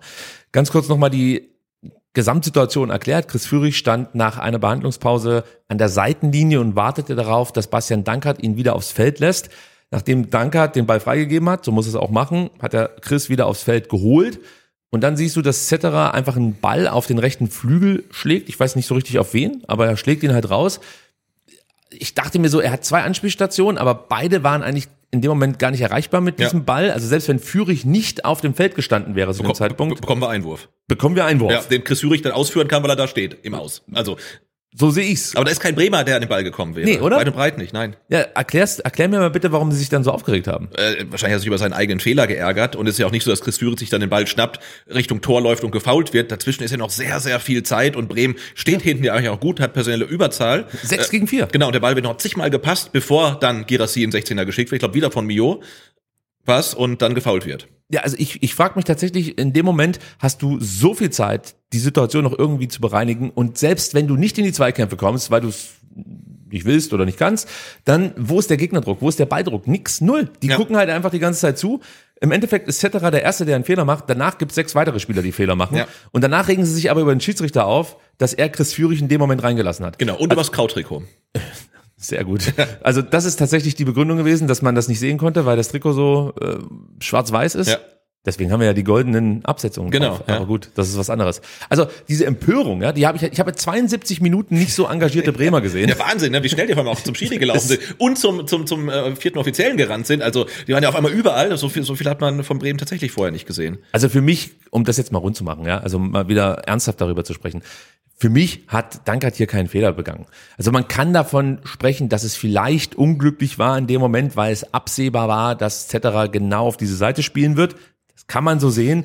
Aber ich denke mir, wenn du als Bundesliga-Torwart es nicht hinbekommst, diesen Ball wenigstens in die Nähe deiner Mitspieler zu bringen, ja, also sorry, was soll ich denn da machen? Also ja, und, und ich glaube, man kann über die Szene noch ähm, hitziger diskutieren, wenn es ein Spiel gewesen wäre, was spitz auf Knopf stand, wenn das Spiel äh, 1-0 für den VfB ausgegangen wäre und Bremen wäre drauf und dran gewesen, Ausgleich zu erzielen. Aber Bremen hatte halt einfach keine Chance in diesem Spiel und der VfB gewinnt das halt ähm, viel zu niedrig mit 2 zu 0 und also da muss ich mich ja nicht mehr drüber aufregen, dass der Schiri einen VfB-Spieler zu irgendeinem blöden Zeitpunkt wieder reinlässt. Also naja, weil es für mich überhaupt nicht relevant war, muss genau. ich ganz ehrlich sagen. Also wie gesagt, ich kann mich da nur wiederholen. Zetterer hat den Ball, er schaut noch nach rechts. Ja, ja. Ja, dann muss er Chris Führig sehen. Wenn er ihn nicht sieht, dann hol dir eine Brille oder whatsoever. so, und dann haust du einen Ball daraus, den im Endeffekt beide Mitspieler, die als Option dastanden, nicht erreichen können. Genau. Das hast du abgefuckt. Ja. So, und dann kannst du dich danach nicht über einen Schiedsrichter aufregen, der eben unseren Spieler da aufs Feld gelassen hat. Nee, das lasse ich nicht gelten. Tut mir leid. Das war einfach schlecht gemacht von Bremen. Über das Foul brauchen wir, glaube ich, nicht zu diskutieren, zu, von stark an Seru. Nee, auch relativ unbeholfen irgendwie. Ja. Ähm, das Foul also auch zu langsam wieder im Kopf, im, im Bein. Also ja, klarer Elfmeter. Ich habe beim Doppelpass einen Take gehört von Florian König, der meinte, das war doch gar nichts. Okay. Also Gut, er macht halt viel Formel 1. Ja. Glaube ich. Aber er ist VfB-Fan, also Grüße gehen raus. Okay, immerhin. Nee, immerhin. also ich sehe da schon den Take. Übrigens, ja. hier geht's wieder ab. Ja, Wahnsinn, oder? Ja, es geht schon los. Die Karawane zieht durch Cannstatt. Gut, lass uns über den Elber reden, der großartig geschossen wurde von Siru Girassi. Warum sage ich großartig geschossen? Der Typ hat einfach Eier. Man muss es einfach sagen, wie es ist. Ich dachte auch, es hat relativ lang gedauert, ähm, bis der Elfmeter dann ausgeführt wurde und da steht der Mann am Elfmeterpunkt und das ganze Stadion brüllt seinen Namen. Da dachte ich, hey, mehr Druck kannst du eigentlich gar nicht haben und ähm, ja, dann macht das halt, wie er es halt immer macht. Ja, er ich, lupft. Ich, ja, genau. Und ich dachte mir wirklich auch, hey, bitte seid ruhig, seid ja. ruhig, ruft nicht seinen Namen. Ja, er so, sowieso schon den Druck, weil er einige Chancen vergeben hat. Genau. Du weißt, das ist wahrscheinlich die entscheidende Situation für dieses Spiel. Ja. Dann hörst du diese Sprechchöre, dann hast du noch diese lange Wartezeit, bis dieser Elfmeter erst ausgeführt werden konnte. Und dann fokussiert er sich. Du siehst ja dann immer die Nahaufnahmen von ja. Seru Girassi. Keiner fokussiert sich so schön wie Seru Girassi. Mhm. Eigentlich muss daraus ein Gemälde entstehen. Ja. Ein fokussierter Girassi ist auf jeden Fall mehr wert als ein Raut-Trikot, das kann ich schon mal sagen. Ja, und dann noch so, glaube ich, Mind Games mit Cetera, der habe ich so ein paar Szenen gesehen. Ähm, weiß ich, ob Cetera dann äh, Girassi bedeutet, hey, lupfen doch einfach. Ja, stimmt. Die Szene gab es auch noch, wie er andeutet, hey, dann lupfen doch. Ja, ja. Und dann denkt sich Siru, okay, Und dann mach ich's halt, ne? so mache ich das. Und dann ist das Ding drin. Mega geil, muss ich ganz ehrlich sagen. Und bei Seru, ich habe keinen Schiss mehr vor Elfmeter. Nee. Sobald Seru Girassi am Elfmeterpunkt steht, da gehe ich mir eigentlich eine Bockwurst holen. Ja, also das ist wirklich herausragend, was XG Sicherheit da ist. 1,0. Einen hat er ja mal verschossen. Relegation. Gegen Hamburg. Das habe ich, das hab ich komplett verdrängt. Oder lüge ich jetzt gerade? Ich weiß es nicht. Doch, doch. Ich meine, das war so. Erste Halbzeit. Seru Girassi, der bislang einzig verschossene Elfmeter, was am Ende egal war. ja. Wahrscheinlich war ich da Bier holen. Wir haben uns ja in der Relegation gegen Hamburg beim Bier holen getroffen, haben, glaube ich, zwei Tore. da in der Du hast mich da Warteschlange stehen lassen. Bis heute warte ich auf unser gemeinschaftliches Bild. Aber gut, scheiß drauf. Zwei Tore in der Schlange. Ja, Zum Glück gab's dann großartig. Fernseher. Ja. Großartig. Mann, Mann, Mann, Mann. Äh, lass uns das Spiel noch kurz abschließen. Nach dem 2-0 versucht Bremen dann noch ein bisschen druckvoller zu spielen, zog das Balltempo an. Sie setzten sich das erste Mal vielleicht auch ein bisschen für längere Phasen in unserer Hälfte fest, aber ja, da ging nichts mehr. Ich habe mir überlegt, ob der VfB jetzt hier schon so ein bisschen Gas rausnimmt, um sich für das Dortmund-Spiel zu schonen oder ob das auch wieder ein Resultat des wirklich krassen Pressings und Gegenpressings war. Aber ich denk mal, es, es, es war halt einfach so, das Ding war durch, jeder Ja. wusste es eigentlich und der VfB nimmt dann das Tempo so ein Stück weit raus. Sebastian, dein Fazit? Äh, ja, es ist brutal, ne? Also der VfB kann mittlerweile Spiele gewinnen, ohne dass es eine emotionale äh, Monsterleistung sein muss. Wir, wir, in unserer letzten Saison war ja jeder Sieg, wenn es denn mal einen gab, irgendwie, oh, das war bis zum Ende irgendwie total spannend. Und jetzt guckst du dir die Spiele an. In der Liga gegen Dortmund gewonnen, souverän. In Frankfurt gewonnen, souverän. Gegen Bremen gewonnen, souverän. Gegen Dortmund gewonnen, souverän. Das macht mir Angst, muss ich sagen. Das macht mir wirklich Angst. Also wer Sebastian beruhigen möchte, der kann ja vielleicht irgendwas Aufbauendes in die Kommentare schicken. Oder vielleicht gelingt es mir mit meinem Fazit. Ja. Denn nenn es Arbeitssieg mit vielen Glanzpunkten. Ich kann nicht viel kritisieren. Zum einen hat Werder Bremen den VfB Stuttgart lange nicht so gefordert, wie ich das eigentlich dachte. Bremen spielte ohne Tempoverschärfungen. Der VfB hatte wenig Probleme, die Angriffsbemühungen einzuhegen. Der Aufbau der Bremer viel zu zaghaft. Die Halbverteidiger standen viel zu tief. Die Ungenauigkeiten konnte Werder im gesamten Spiel nicht abstellen. Und zum anderen hatte der VfB wirklich die Qualität nichts zuzulassen. Wirklich gar nichts. Sie waren einfach komplett Herr im Haus. Exemplarisch für wirklich viele gute Defensivaktionen nehme ich jetzt mal wieder Daxo raus. Ein Spieler, der mir so sehr ans Herz gewachsen ist. Ich war ja damals schon großer Fan, als er verpflichtet wurde. Ja. Mir war scheißegal, was er an Handgeld bekommt. Hauptsache, er spielt für den VfB Stuttgart und er zahlt zurück, jeden Cent aktuell. Viele gute Blocks, auch richtig gute Pässe, muss man einfach wieder sagen. Extra Lob bekommt von mir noch Sebastian Hoeneß, den wir zwar immer mal wieder so am Rande erwähnen und auch loben für seine Arbeit, die er so mit der Mannschaft gemacht hat, aber achtet doch mal darauf, wie der in der Coachingzone abgeht. Der rennt da rauf und runter.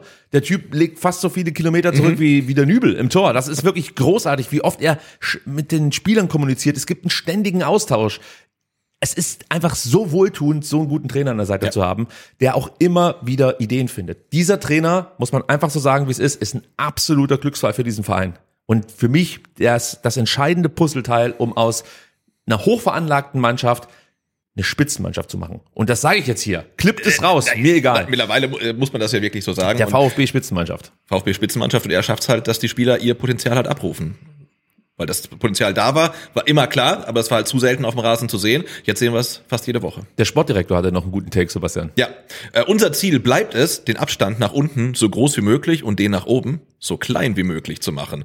Ist natürlich gut gesagt von Fabian Wohlgemuth und da kann man, da dran- hat er recht. Das ist ein klassischer Wohlgemut. Ja, auf jeden Gefällt Fall. mir sehr, sehr gut, muss ich sagen. Über eins wollen wir noch ganz kurz sprechen. Diesmal wirklich nur ganz, ganz kurz. Wir haben natürlich alle mit Sorge, muss man schon sagen, auf dieses Spiel geschaut, weil es ja die Vorgeschichte mit dem Polizeieinsatz gegen Dortmund gab.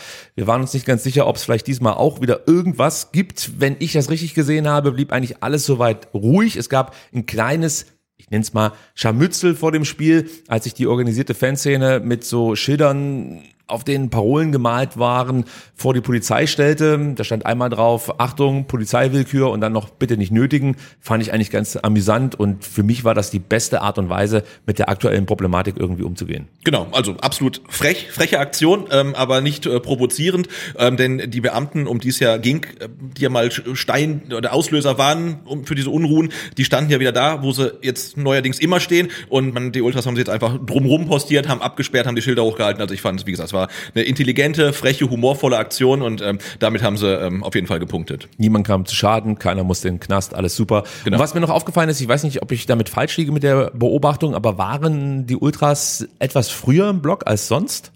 Äh, das weiß ich tatsächlich nicht, aber ich Ah, okay. weiß nur, dass wohl alle, die reingehen wollten, auch reingekommen sind. Und muss man auch sagen, auch gestern wieder Dortmund, auch wieder Hochrisikospiel, Viertel vor neun, ähm, auch da ist alles ruhig geblieben. Also das macht mich wirklich ein bisschen glücklich, weil es schien ja so zu sein, als ob es jetzt wirklich mit den für jedes Spiel weiter eskaliert und das scheint nicht der Fall zu sein. Also es hat sich alles wieder ein bisschen beruhigt, das finde ich richtig gut. Zumindest hier in Stuttgart. Wir hoffen, Ja. das bleibt auch so. Und wenn wir schon bei den Ultras sind, möchte ich noch eins erwähnen. Das finde ich wieder großartig. Es gab im September die 130-Jahr-Feier der Ultras.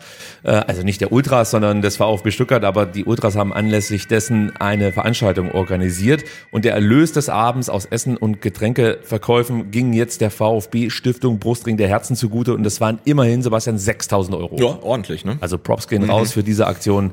Großartig. Genau, die Ultras machen das immer wieder, muss man sagen. Auch aus Kalenderverkäufen werden Spenden generiert und das nicht wenig. Also äh, auch das ist ja äh, ein Aspekt dieser Fankultur, der dann wirklich Leuten zugutekommt, ähm, die das Geld gut gebrauchen können. Lass uns auf unseren nächsten Gegner zu sprechen kommen. Und wie immer geht es los mit dem Serviceblock, Sebastian. Der wichtige Hinweis vorneweg, wer das Spiel nicht live im Stadion gucken kann, hat die Gelegenheit beim VfB direkt auf der Webseite das VfB Radio zu hören. Du weißt mehr. Ich weiß natürlich mehr, also auf jeden Fall geht ihr, geht ihr zu vfb.de slash radio und ab 15.15 beginnt da die Übertragung.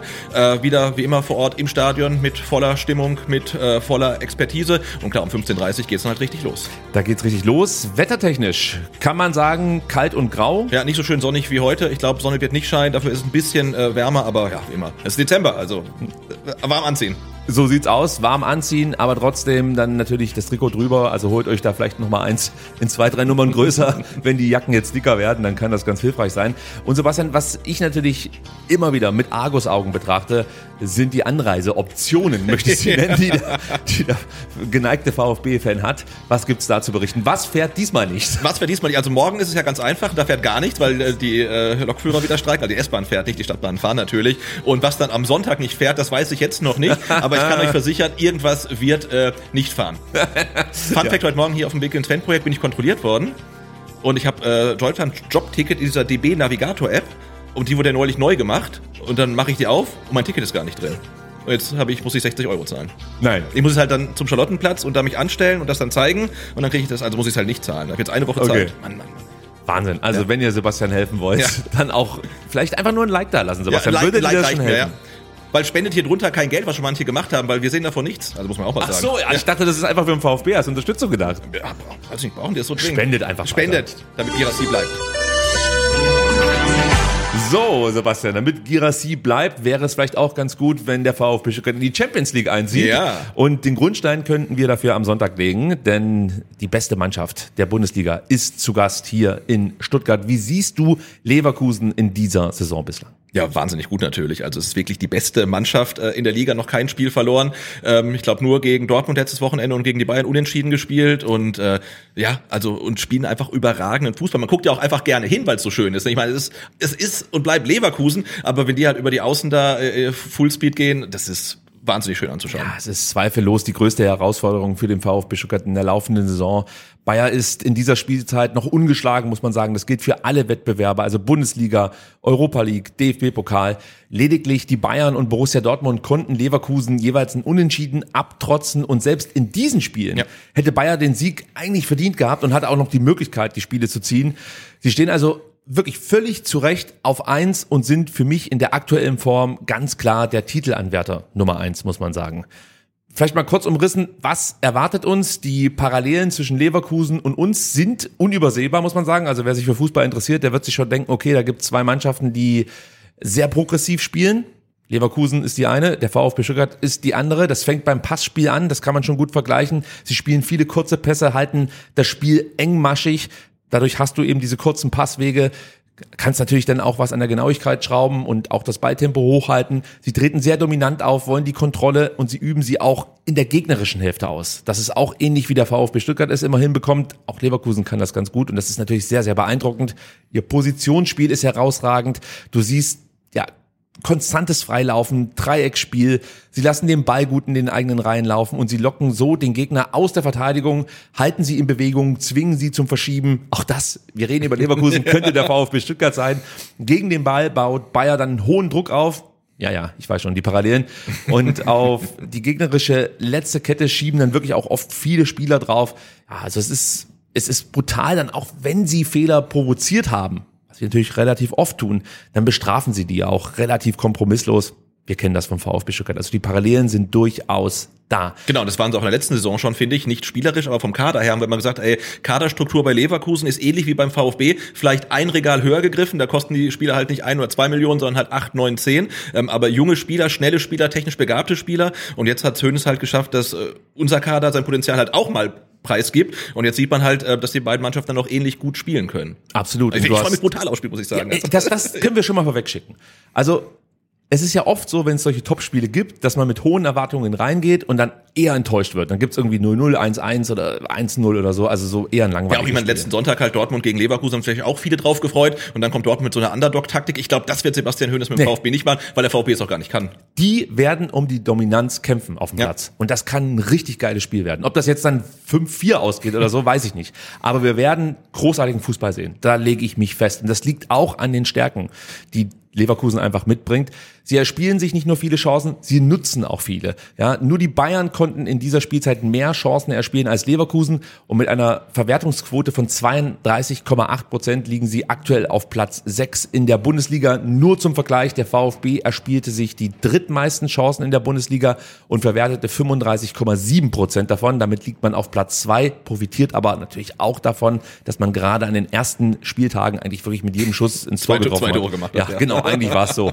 Ja, wir wollten gar nicht treffen, aber dann Ja, lag der Ball sorry, auf ja. einmal wieder drin. So, also Leverkusen kreiert wirklich viele Abschlussmöglichkeiten, egal ob von außerhalb oder innerhalb des Strafraums. Über das sehr gute Passspiel haben wir bereits gesprochen und ist auch gelobt. Vor allem die vielen Steckpässe sind hier hervorzuheben. Das heißt, da müssen wir aufpassen, dass wir es auch engmaschig halten und uns da praktisch nicht einfach den Ball ja zwischen den beiden Verteidigern durchspielen lassen, weil da haben sie natürlich dann das Tempo und das ist natürlich auch nochmal ein Asset von Leverkusen, das enorm hohe Tempo. Sie sind auch super stark im Umschaltspiel, fahren immer wieder gute Konter. Ja, und sie sind auch defensiv sehr stabil. Nur die Bayern kassierten weniger Gegentore als Leverkusen. Dazu kommen dann noch ja, offensichtliche individuelle Qualitäten. Alejandro Grimaldo mit diesen unglaublichen Freistößen, die eigentlich wie Elfmeter für ihn zu sein scheinen. Ähm, und du hast den Speed schon angesprochen über die Flügel. Es ist herausragend. Und wer jetzt immer noch optimistisch ist, dem zoll ich erstmal meinen Respekt und kann dann vielleicht auch mit den Schwächen, naja, ich nehme schon mal vorweg, es werden nicht allzu viele sein, so ein Stück weit wieder Hoffnung bringen. Also bei den Schwächen ist mein Blatt hier wirklich fast leer. Also sie machen zurzeit einfach brutal viel richtig. Das Einzige, was ich gefunden habe, das ist eigentlich so eine gewisse Schwäche in den Abseitssituationen oder in den Momenten, wo sie halt wirklich knapp an, an der Linie sind zum Abseits. Du hast da Boniface und Frimpong, die relativ häufig ins Abseits laufen. Gerade Boniface ist da wirklich zu erwähnen, der eigentlich in jedem Spiel so eine Szene hat, dass er einmal ins Abseits läuft. Hängt natürlich auch mit der Spielweise von Leverkusen zusammen. Ob wir jetzt davon profitieren können, weiß ich nicht. Das muss ich sagen. Also das kann ich jetzt hier nicht auflösen, aber das ist vielleicht etwas, was uns Mut machen kann. Jetzt habe ich mir überlegt, wie können wir sie denn schlagen, Sebastian? Bevor ich meine These hier mit euch teile, hast du denn eine, wie der VfB Stuttgart Leverkusen schlagen könnte? Na, du hast ja gesagt, Leverkusen hat sehr, sehr wenig Gegentore ähm, bekommen. Das liegt ähm, aber auch dran, dass sie ja immer so viel Spielkontrolle haben und sich eigentlich immer nur in der äh, Hälfte des Gegners gefühlt äh, bewegen. Und ich bin mal gespannt, äh, wie sich die Leverkusener äh, Defensive macht, wenn sie mal wirklich bespielt werden. Ich hoffe, dass der VfB das schafft. Das gleiche gilt aber auch für den VfB. Also das wird jetzt ein Spiel werden. Äh, da muss unsere Defensive richtig ran. Die werden halt wirklich äh, da äh, viel arbeiten müssen. Und ähm, ich bin mal gespannt, wie denn die Dreierkette von Leverkusen aussieht, wenn sie mal Stress bekommt, weil da steht halt ein Tar und Kosunu und Tabs, aber alle sehr, sehr offensiv orientiert. Und ich bin mal gespannt, ob der VfB das schafft, ähm, die zu stressen. Also dann wird's, glaube ich, gut. Und wir können vielleicht auch davon profitieren, dass sich leider Gottes Florian Wirz erneut verletzt hat. Ja, im Pokal gestern, ne? Richtig, also der wird sehr wahrscheinlich fehlen gegen Stuttgart. Ich wünsche ihm natürlich gute Besserung, aber es ist jetzt nicht unbedingt zu unserem Nachteil, wenn Wirtz nicht auflaufen kann am Sonntag, um es mal vorsichtig auszudrücken. Ja, ist kein, kein ganz schlechter. Ja, würde ich auch Ja. sagen. Du hast jetzt ganz viele Dinge schon angesprochen, die ich jetzt hier auch bei mir auf dem Zettel zu stehen habe, wenn es darum geht, wie kann man sie eigentlich schlagen. Ich glaube, wir brauchen wirklich die perfekte Symbiose aus defensiver Stabilität, höchster Effizienz in der Offensive. Heißt konkret, wir müssen kompakt stehen. Die Dreierkette mit Mittelstädt auf links und Stenzel, Wagnermann oder Leveling auf rechts bietet sich vielleicht an. Atta und Angelo werden viel Laufarbeit leisten müssen auf der Doppel-6, Räume verdichten, antizipieren, konsequente Zweikampfführung, all das wird gefragt sein. Wir müssen die Möglichkeit von Steckpässen gering halten, das heißt mit einem Deckung, Deckungsschatten arbeiten, das fängt bei den Sechsern an. Sehr aufmerksam sein, gute Vororientierung haben. Wir haben darüber gesprochen, dass es der VfB eigentlich aktuell wirklich sehr, sehr gut macht. das wird jetzt gegen Leverkusen wirklich nochmal die absolute Herausforderung werden. Die Restverteidigung, sprich die Konterabsicherung muss stehen. Gegen Bremen haben wir da in der letzten Kette viel Risiko genommen teilweise, oft Mann gegen Mann gespielt. Ich befürchte, gegen Leverkusen wird es nicht so leicht klappen. Also da müssen wir wirklich sehr, sehr aufmerksam sein und wie gesagt auch manchmal vielleicht etwas weniger Risiko eingehen. Also Ja. das meine ich äh, eben mit dieser Symbiose. Offensiv gilt es natürlich, unser Spiel den Leverkusenern aufzuzwingen, hohes Balltempo, Passgenauigkeit und bitte die Chancen nutzen. Ja, das wird äh, effizient sein, äh, essentiell sein, wollte ich sagen, dass man seine Chancen nutzt und nicht nochmal ein Schleifchen dran machen will, sondern den Ball irgendwie über die Linie bringen, ähm, dann weiter gucken. Nee, wie gesagt, ich freue mich brutal auf das Spiel. Äh, beide relativ ähnlich, beide mit wahnsinnig Tempo äh, auf den Außen, also das wird ein Fest.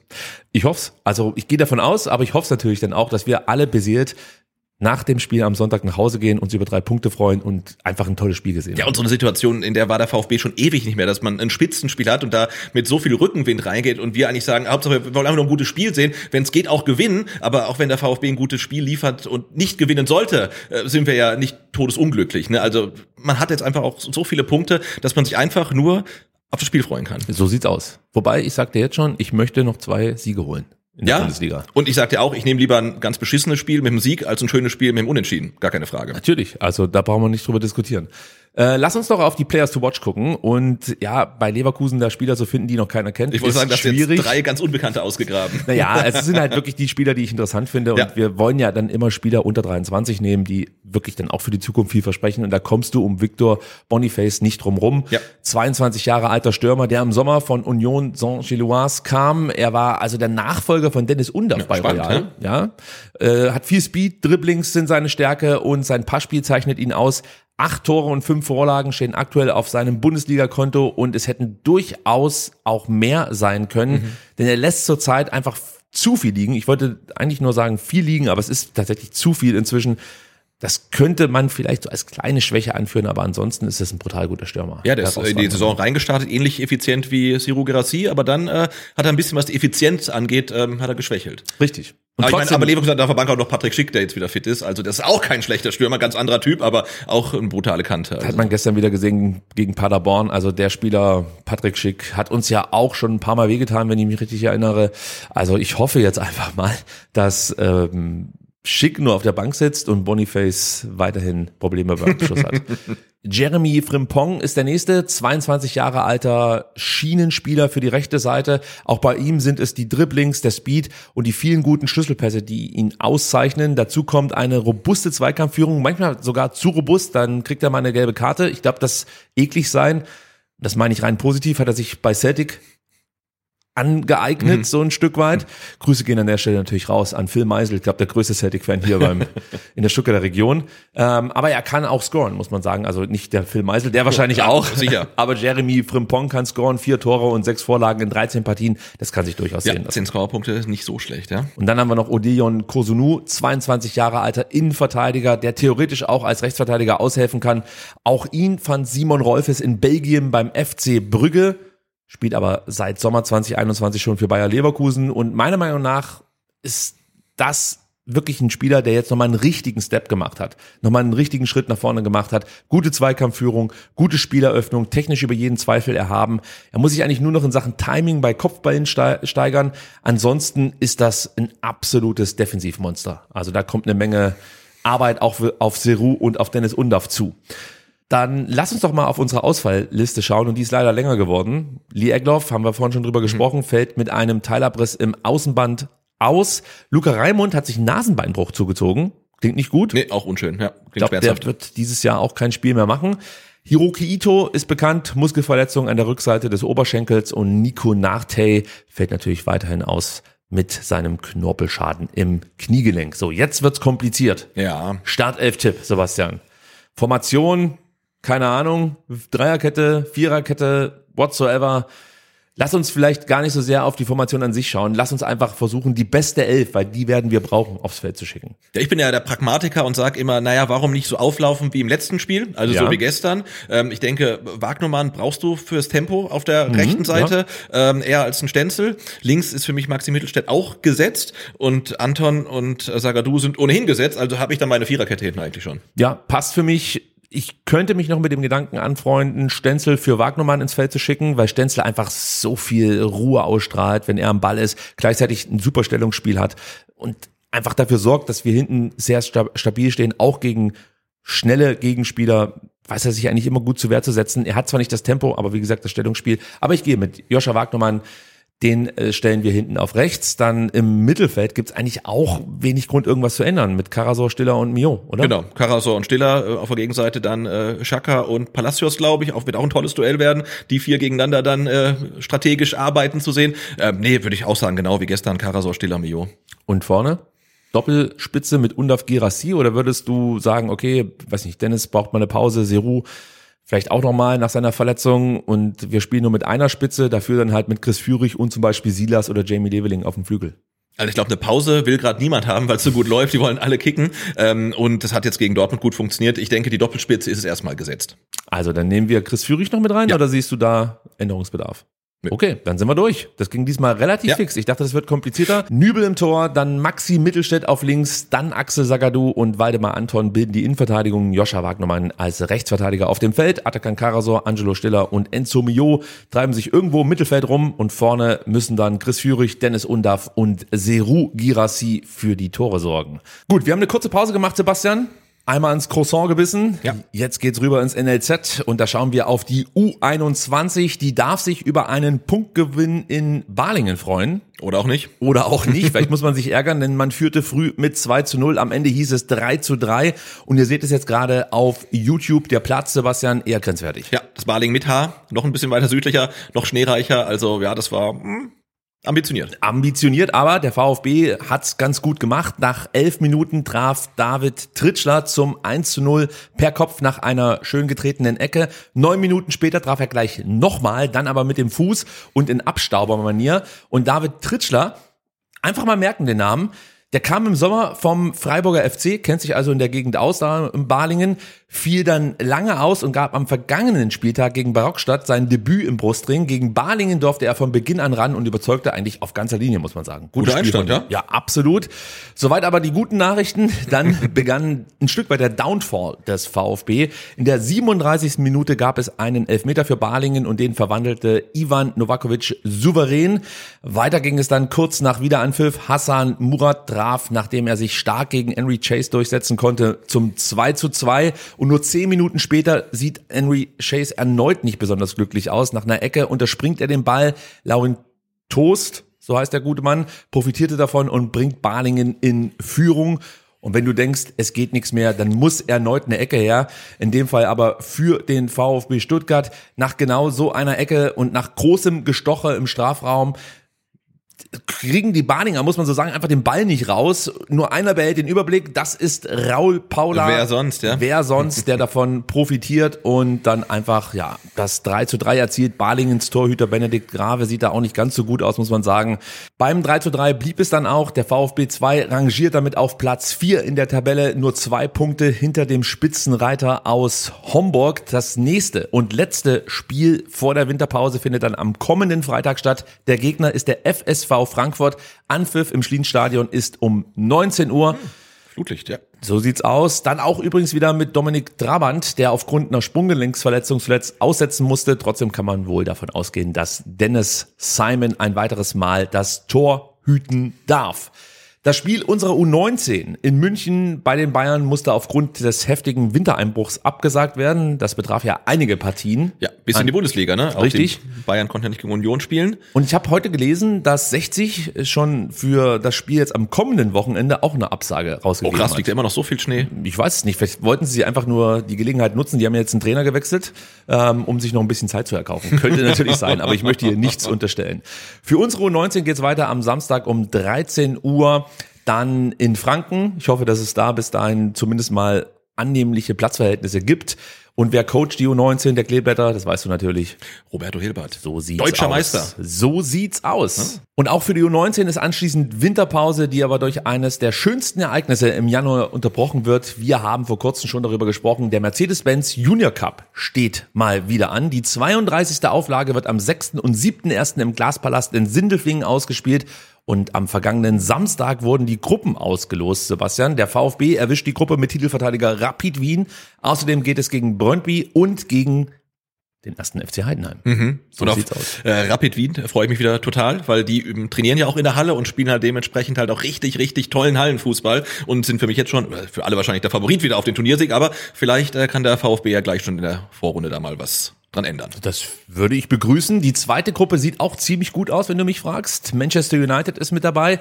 Royal Union Saint-Gilloise auch am Start. Die Belgier also. Vielleicht kommt dann Dennis Unhaff auch in die Halle und möchte mal gucken, was seine naja, alten Kollegen sind's ja nicht, aber sein alter Verein so in der Halle ähm, fabriziert. Ja, und wenn man sieht, wie viele Talente jetzt aus Belgien kommen, dann muss man da vielleicht auch mal ganz genau hingucken, weil ähm, nicht nur bei den arrivierten Clubs sind halt viele Talente unterwegs, sondern auch mal vielleicht bei so einem aus Belgien, den man nicht so auf, der, auf dem Zettel hat. Also hingehen und äh, mal Scout spielen. Kann ich nur empfehlen. SC Freiburg auch mit dabei, auch bekannt für eine gute Jugendarbeit. Union Berlin schickt Oh. sich aktuell an, die Jugendarbeit einfach ein bisschen aufzuwerten. Die hatten da ja lange Zeit Probleme, aber da bin ich auch gespannt, was so aus Berlin kommen wird. Für alle, die keine Karten mehr bekommen konnten oder anderweitig verhindert sind, gibt es gute Nachrichten. Sport 1 wird beide Turniertage live im Free TV übertragen. Auch das ist ziemlich cool. Ja.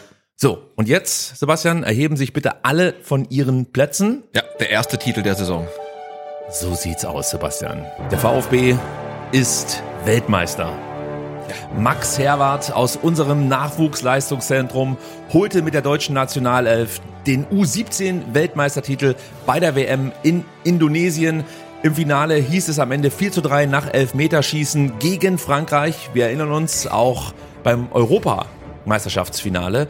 Äh, Im Juni war das, glaube ich. Besiegte Deutschland Frankreich im Finale nach Elfmeterschießen. Ich würde jetzt mal sagen, so langsam entsteht da vielleicht ein Trauma für Frankreich. Ja, das könnte sein. Ich hoffe, das äh, wird dann auch weitergetragen bis in den Seniorenbereich, weil da können wir es vielleicht auch ganz gut gebrauchen, dass Ja. andere Teams mal wieder ein Trauma haben und nicht die Fans von der deutschen Nationalmannschaft.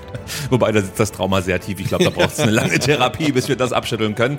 Aber zurück zu Max. Der wurde in der 88. Minute beim Stand von 2 zu 2 eingewechselt, um die Defensive zu stabilisieren und das mit Erfolg. Zu dem Zeitpunkt muss man sagen, war äh, Deutschland schon bereits in Unterzahl nach einer gelb-roten Karte. Also es war ganz wichtig, dass Max da einfach für Stabilität sorgte. Sie schafften es dann ins Elfmeterschießen und dann wirklich Drama pur. Der erste Schütze für Deutschland verschießt, aber wir Konstantin Heide. Konstantin Heide. Was ein Keeper, ey. Ja? Und ein Name wie ein Gemälde, muss Ja. man sagen. Großartig, erhielt wie schon im Halbfinale auch diesmal zwei, zwei Elfmeter. Ein weiterer äh, wurde dann von den Franzosen noch übers Tor geschossen. Da war es am Ende dann auch egal, ob Paris Brunner selbst noch einen verschossen hat. Ja, und am Ende trifft der Teamkollege von Paris Brunner, Almugera Kaba, auch der Name, wunderschön, Mhm. zum alles entscheidenden Elfmeter zum 4 zu 3, Sebastian. Also wirklich großartig. Ich, also diese Musik hier, ich könnte sie mir Ja, stundenlang Wahnsinn. anhören. Und das Spiel war auch wirklich dramatisch, nicht nur das Elfmeterschießen, sondern auch vorher der Spielverlauf. Da sah es ja zwischendurch so aus, als ob Deutschland safe nach 90 Minuten das Ding gewonnen hat. Dann kriegt man das Gegentor, dann die rote Karte, dann noch ein Gegentor. Also, es war Drama. So sieht aus. Und wir haben jetzt noch was ganz ganz Besonderes für euch, ja? Also Max verrückte Reise zum WM-Titel zusammengefasst in 60 Sekunden. Wer kann sowas bieten? Wir können sowas bieten. Also Aus Indonesien. So sieht's aus. Von wem kam das Video? Ich glaube, Marco heißt er. Marco, falls du nicht Marco heißt, äh, tut's mir leid, aber ich habe dich als Marco abgespeichert. Und vielen Dank an der Stelle Ja. und euch viel Spaß mit 60 Sekunden Max Herwart U17 WM in Indonesien. Let's go.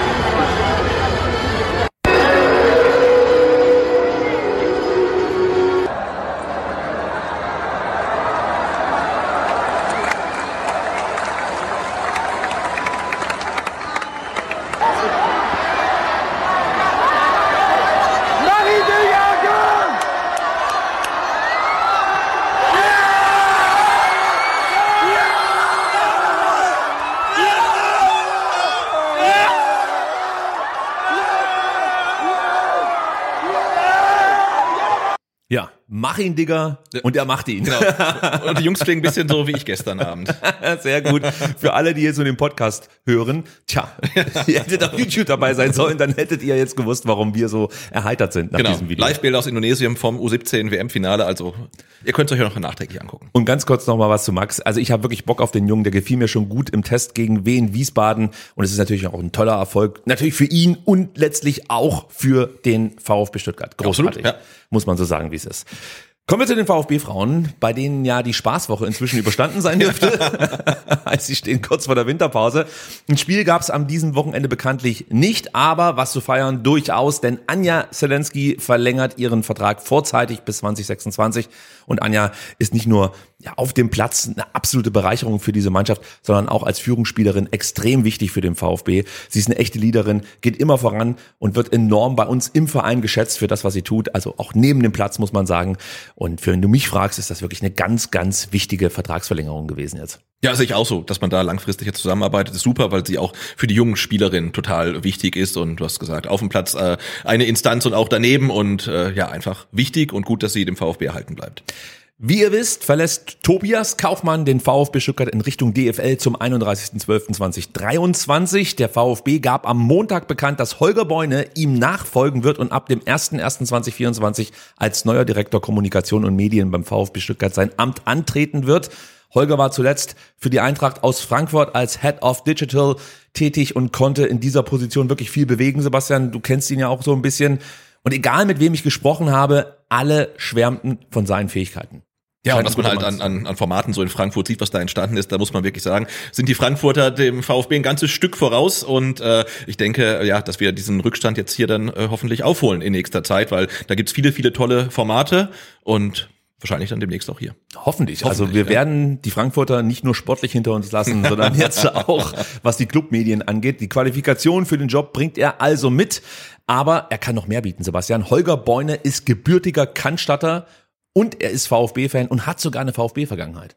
Äh, ja, und keine kleine, denn von Mitte 2006 bis äh, Mai 2017 war er für den Club tätig. Ähm, zunächst als Online-Content-Editor und später dann als Head of äh, Club Media. Und auch in seiner Zeit, als er dann bei Frankfurt war, konnte man übrigens auch mal beim Becherpfand treffen. Also er ist vor allen Dingen auch VfB-Fan. Das ist das Coole. Er kennt den Verein, er liebt den Verein und er hat Bock auf den VfB Stuttgart und für den VfB zu arbeiten.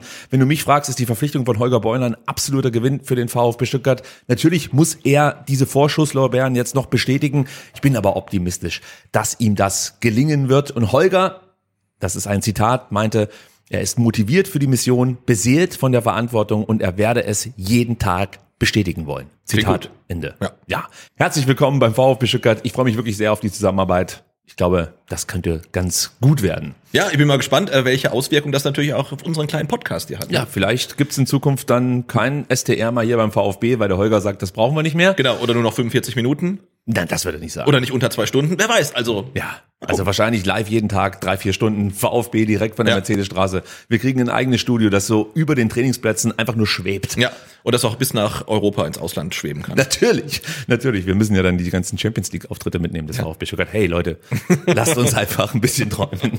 Okay. Ähm, es wird wieder gesucht, Sebastian, und zwar der Spieler des Monats, diesmal für den November, die DFL und EA FC 24 oder 24, nennt es wie ihr es wollt, bittet mal wieder zur Stimmabgabe.